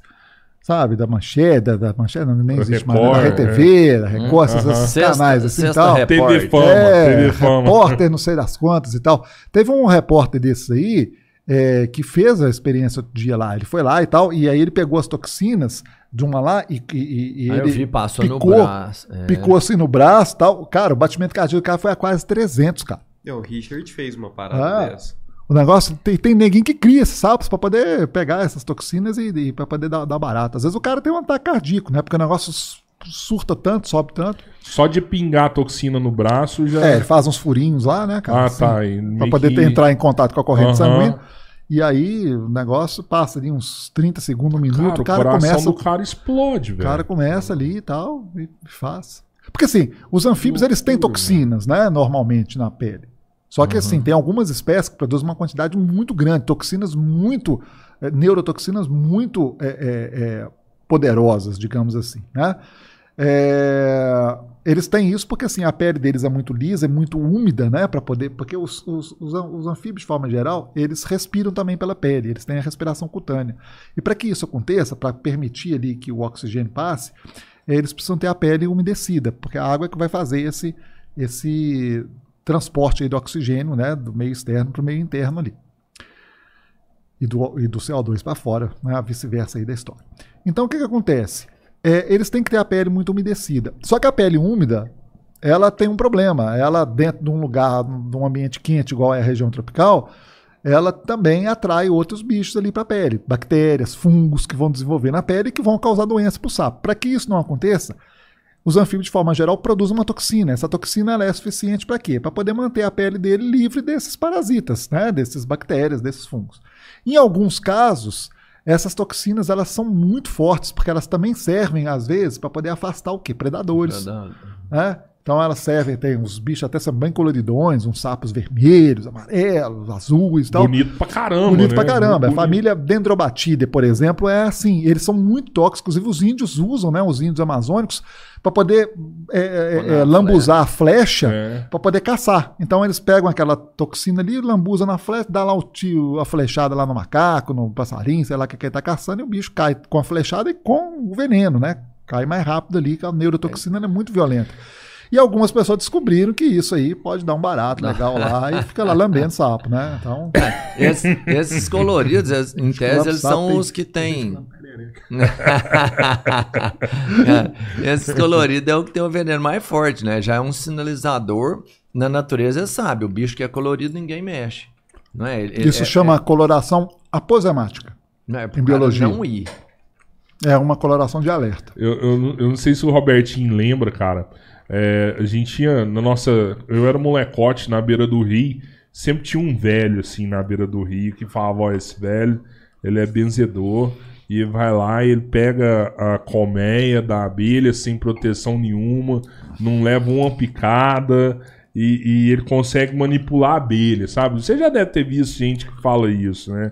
Tem, tem alguma explicação pra essa galera? Tipo, é o cheiro do cara que consegue chegar perto e não levar picada mesmo? Cara, eu não sei. Eu, eu, eu realmente não sei. É, não sei se é um o cara tem aí a conhece o comportamento do bicho, né? Se o cara tem é, Mandinga. É, uma, eu não sei. Eu, eu, eu, na verdade, nunca mexi com abelha melífera, tá? Nunca. Nunca, nunca mexi. As abelhas que eu estudo, elas são todas solitárias, né? Elas não fazem colmeia, não, não tem colônia. Que a maioria das espécies de abelha não, faz, não tem colmeia, não faz colônia, tá? É, porque na, na abelha que faz colônia só tem a abelha rainha que reproduz. As operárias, Sim. elas não reproduzem. No- na maioria das espécies, todas as fêmeas reproduzem. Elas são é, individuais, não tem colônia, não tem nada. Às vezes tem alguns agrupamentos e Uhum. tudo, mas assim, é, cada uma se vira lá com a sua reprodução. E o grupo que eu estudo, embora seja parente dessas abelhas, muito aparentado com essas abelhas coloniais, elas não são sociais assim, né? Elas são eusociais, elas não formam colônias, não têm rainhas e tal. Então, assim, é, eu, eu nunca tive muito. Eu nunca tive muito. tá aí, muito, é, muito, muito tesão com essas abelhas melíferas e tal. Nunca, nunca foi minha, meu interesse maior, né? E.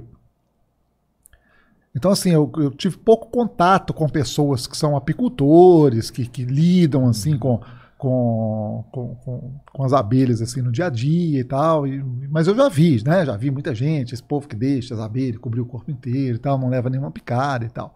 Mas eu não saberia te dizer, assim, O motivo. se tem alguma característica especial, se é o cheiro, se é o comportamento do cara, alguma coisa. Não- Conta só um negócio aqui pra gente aqui que eu acho que vale a pena a galera saber disso aí.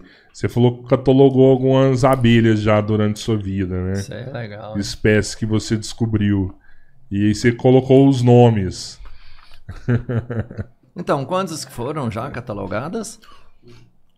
Cara, eu já descrevi como espécies novas é, mais de 20, 25 espécies de abelhas. Não. Não, não significa que todas sejam de fato novas, tá? Porque às vezes depois você, você reavalia, acha que não, que aquele bicho ali já era uma outra espécie, e acho que tem uma, uma ou outra das espécies que eu descrevi que depois alguns outros pesquisadores eh, discordaram, acharam que elas já que elas já pertencem a uma espécie que já estava descrita e tal, e em alguns casos eu, eu até concordo. Mas enfim, foram mais ou menos umas 20 espécies, ou um pouquinho mais, que eu descrevi. Quando a gente descobre uma nova espécie de, de, de organismo, né, seja uma planta, seja um, um animal, é, uma das coisas que a gente tem que fazer é publicar essa informação e dar um nome para o organismo. Né? E para dar um nome para o organismo, a gente tem uma série de regras. Né? O nome tem que ser em latim ou latinizado, é, enfim, tem, tem o gênero, espécie e tudo. E, e assim, tem, é, o que a gente estava comentando antes, que dessas espécies, normalmente a gente coloca nomes que dizem respeito. É, você é livre para dar o nome que você quiser, né? Mas normalmente as pessoas dão um nome que, que remete a alguma característica morfológica que é típica daquela espécie, que é, é característica dela, às vezes uma coloração, às vezes um, sei lá, uma um passarinho, por exemplo, uma crista diferente, uma pena que ele tem, às vezes pela, pelo lugar, pela né, localidade geográfica onde ele ocorre, então o bicho é, é típico do, do, do, do Brasil, então não sei o que, brasilienses, né? Ou ele é típico só da, é, da Bahia, o cara vai lá e coloca baienses e tal. Mas às vezes as pessoas colocam nomes diferentes, né? Então tem gente, por exemplo, que já descreveu o bicho em homenagem a políticos, a cantores, a artistas, é, a Beyoncé, por exemplo, outro dia descreveram um bicho em homenagem a ela. É, É, então, assim, tem- é, então, assim, às vezes aparecem as pessoas é, é, descrevendo em homenagem aí a super-heróis, né? Isso acontece. E, e- e eu também já fiz as minhas gracinhas algumas vezes, né? Então, assim, eu descrevi uma abelha que foi na minha tese de doutorado. Eu descrevi uma abelha em homenagem ao Atlético, né? Eu sou atleticano Atleticano. graças a Deus, né? O melhor time do Brasil aí. E Há controvérsias. é, mas, Mas é o campeão. pois é. Campeão de tudo. e eu, quando o Atlético fez 100 anos, né, em, em, em 2008, eu descrevi uma, uma abelha em homenagem ao Atlético e ela chama-se Eulema atleticana, né? E saiu na época, na imprensa toda. Inclusive, essa abelha foi capa do Estado de Minas na época, foi capa do Estado de São Paulo, tá? Ela saiu no Estado de São Paulo, no Estadão. A minha tese de doutorado, ela saiu na capa do Estado de São Paulo na época, tá? No, no dia lá que foi publicado meu, o artigo da minha tese. É, porque além dessa abelha, eu descrevi sete espécies novas de abelha no mesmo trabalho, né? Uma delas foi essa. E depois eu descrevi uma abelha em homenagem ao Ronaldinho Gaúcho, quando o Ronaldinho foi para o Galo. Essa abelha também era do gênero Eulema, né? uma, uma Eulema que eu coloquei o nome de Quadraginta novem, que significa em latim 49. 49 é porque o Ronaldinho usava esse nome, né? esse número na camisa. No primeiro ano dele do Atlético, ele usava 49, porque a camisa 10 já estava ocupada por outro jogador quando ele chegou. Você sabe né? por que, que ele usava 49? Porque era o número do ano de nascimento da mãe dele, se não me falha ah, a memória. Tá. Tá? É... Pô, podia ser bruxa atleticana, hein? e depois eu publiquei uma espécie junto com. Não, é, é, essa do Ronaldinho foi junto com um colega, e depois eu, com esse mesmo colega, eu publiquei uma outra espécie chamada em homenagem ao Sheldon Cooper da série The Big Bang Theory, né, que faz aí uma sátira aí dos cientistas e tal, e que eu gostava muito. E eu publiquei uma, uma, uma abelha que se chama Euglossa Bazinga, né, que era a frase chavão lá do, do Sheldon. E essa abelha também saiu aí na mídia e tal. Até o produtor da série do, do, do coisa. Caraca, ele deu uma entrevista falando uhum. sobre a abelha e tal. Que massa, é. velho. Que massa. E foi em homenagem lá. Eu, eu, cito lá no artigo Jim Parsons, né? Que é o ator que interpreta uhum. o, uhum. o, o Sheldon. E, e foi brincadeira, né? É uma forma também da gente chamar a atenção, da gente chamar a atenção das pessoas para o trabalho que a gente está fazendo, da gente chamar a atenção das pessoas para esses animais que estão às vezes ameaçados, que estão numa situação. Então, assim, é uma forma de você trazer um pouco de mídia para poder falar, às vezes, para um público mais amplo, né? Tem que fazer. Mas as outras espécies que eu descrevi têm nomes mais, mais, mais técnicos. Técnicos ou menos, menos midiáticos, assim. Pô, André, quero te agradecer demais, assim, sua vinda aqui. Ah, valeu. Papo foda pra caralho. Mano, eu vou te falar assim. fica aqui uma referência da, pra UF, porque quem passou aqui, que veio de lá, né? Cada um dentro da sua área, cara, extremamente surpreendente. Eu acredito que você vai ser chamado coisa, pra outros viu? podcasts logo, mano, porque. Cara do céu. É muito foda. Com certeza, não. Surreal.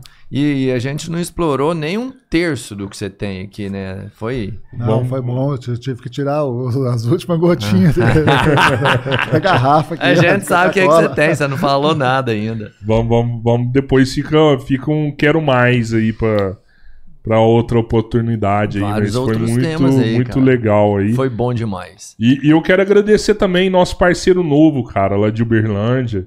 Né? Sim, a galera de Uberlândia começou a procurar a gente aí também, que ia estar junto com nós. E hoje a gente teve a presença aqui da nossa mesa aqui da Carla. Carla Sushi Bar, cara. É, um, oh, é o Pedro lá, que toma conta de lá. E eles abriram um delivery lá em Uberlândia. Logo, logo vai ter uma casa de, de comida japonesa por eles também. Né? Mas a Carla você consegue entrar aí na, nos, na, nos aplicativos de comida pedir lá. Tem o Instagram também dele lá, né? Carla Sushi, Sushi Bar. Bar. Uma delícia, Cara, delícia eu, eu diferente. Eu, eu que gosto muito de japonês, vou falar com você. Fiquei surpreso aí com, com a qualidade. bom muito bom. Valeu, eu também. E eles entregam aí em Uberlândia tanto na hora do almoço quanto na janta, tá? Começa às 10 horas, vai até às 15 horas e depois começa às, às 18 horas e vai até às 23 horas. Cara, e farturento o negócio pedir, desse, eu curti, viu? Não, muito gostoso, muito gostoso mesmo. O, o carpaccio, delicioso. Tem mais algum parceiro aí? Vamos aproveitar se aí e agradecer a galera. não tem mais, se inscrevam no canal aí, galera. Super importante. É, sejam membro aí. Tem o outro canal que é, é semelhante a esse, mas são os melhores momentos, são os cortes do podcast Três Irmãos. Então você Pode ser membro nos dois, mas segue, se inscreve no canal, isso é muito importante pra gente, a gente vai precisar disso com vocês. Boa, boa, boa. Quero lembrar vocês de entrar lá no nosso site www.turisticgames.com.br. A gente entrega em todo o Brasil. Lá você vai encontrar vários produtos aí de games, brinquedos, uma variedade muito grande, com entrega muito rápida e uma condição muito boa de pagamento. Vale a pena dar uma conferida lá né? no nosso site. Várias promoções, É. tem muita coisa Tem barata mais lá, alguém hein? aí, Pedrão? Tem sim. A Uberlândia Refrescos. Uberlândia Refrescos, 46 anos da distribuição de bebidas na nossa região. Triângulo Mineiro, Alto Paranaíba e Noroeste Minas. Os caras são franquia da Coca, distribuição de água, sucos, energéticos, cervejas. Uberlândia Refrescos. Um abraço pessoal lá de Uberlândia, da Uberlândia Refrescos. É mais isso um aí, parceiro é de isso aí. Uberlândia. Badião é a melhor rede de supermercados da região. São duas lojas em Araguari, uma no centro do Namorim. Você pode fazer as suas compras pelo aplicativo, pelo WhatsApp, pelo telefone. Você pode ir lá e conhecer uma das belas lojas. São várias empresas administradas por essa família. Se é o Badião que tá lá, pode acreditar que vale a pena. Boa. Termolar? Termolar. Parceiro internacional, a referência em produtos térmicos, sejam eles garrafas, caixa térmica ou copo, tudo que é bom dura mais. Termolar. Termolar. Quero mandar um abraço também pro pessoal do posto do Rafa, da rede Rafa, né? Cara, Graças a eles aí, a gente consegue trazer os nossos convidados de aí. fora, vir aqui são várias. participar com a é, gente são aí, né? vários postos também, Araguari e Uberlândia. É, né? posto E é, é 6 uma, em Uberlândia, né? Isso. É uma empresa que você pode dividir o seu abastecimento, a forma de pagamento, né? Você abastece e pode dividir o pagamento. Galera, Crônicas do Cretáceo. Vale a pena aí, a gente falou bastante desse livro. Sigam o André também nas redes sociais. Isso aí. Tem LinkedIn também, André? Não, tem não. Tem Não- só Facebook e Instagram. Instagram. André.nemésio. Vocês me acham lá. Boa, boa. Valeu. Obrigado, viu? Valeu, André. agradeço, Obrigadão. Se quiser deixar algum recado aí, o espaço é seu também. Não, estamos à disposição. E aí, eu estou à disposição lá no Instagram, se alguém quiser bater papo. Às vezes eu demoro, gente, para responder, que eu sou meio, meio retardado. Então, às vezes o cara manda lá, aí fica lá naquele cantinho lá do Instagram de solicitações lá, É, né? Segue. Aí eu curso, inclusive o Rodrigo, quando fez contato comigo, eu demorei uns quatro dias para poder descobrir lá, que às vezes eu nem vejo aquilo lá. Mas quem quiser bater papo sobre ficção científica, sobre biologia, sobre. é, Direito. direito, que eu também estudei direito, sobre qualquer coisa aí que a gente Séries, conversou hoje aí, abelhas. séries. Fios, é. Tamo lá, é só escrever, só entrar em contato e na medida do possível a gente vai respondendo aí, tá bom? Boa. Esse é o Super André. Obrigado. Valeu, gente. Obrigado, Obrigadão. Valeu. valeu. Até mais.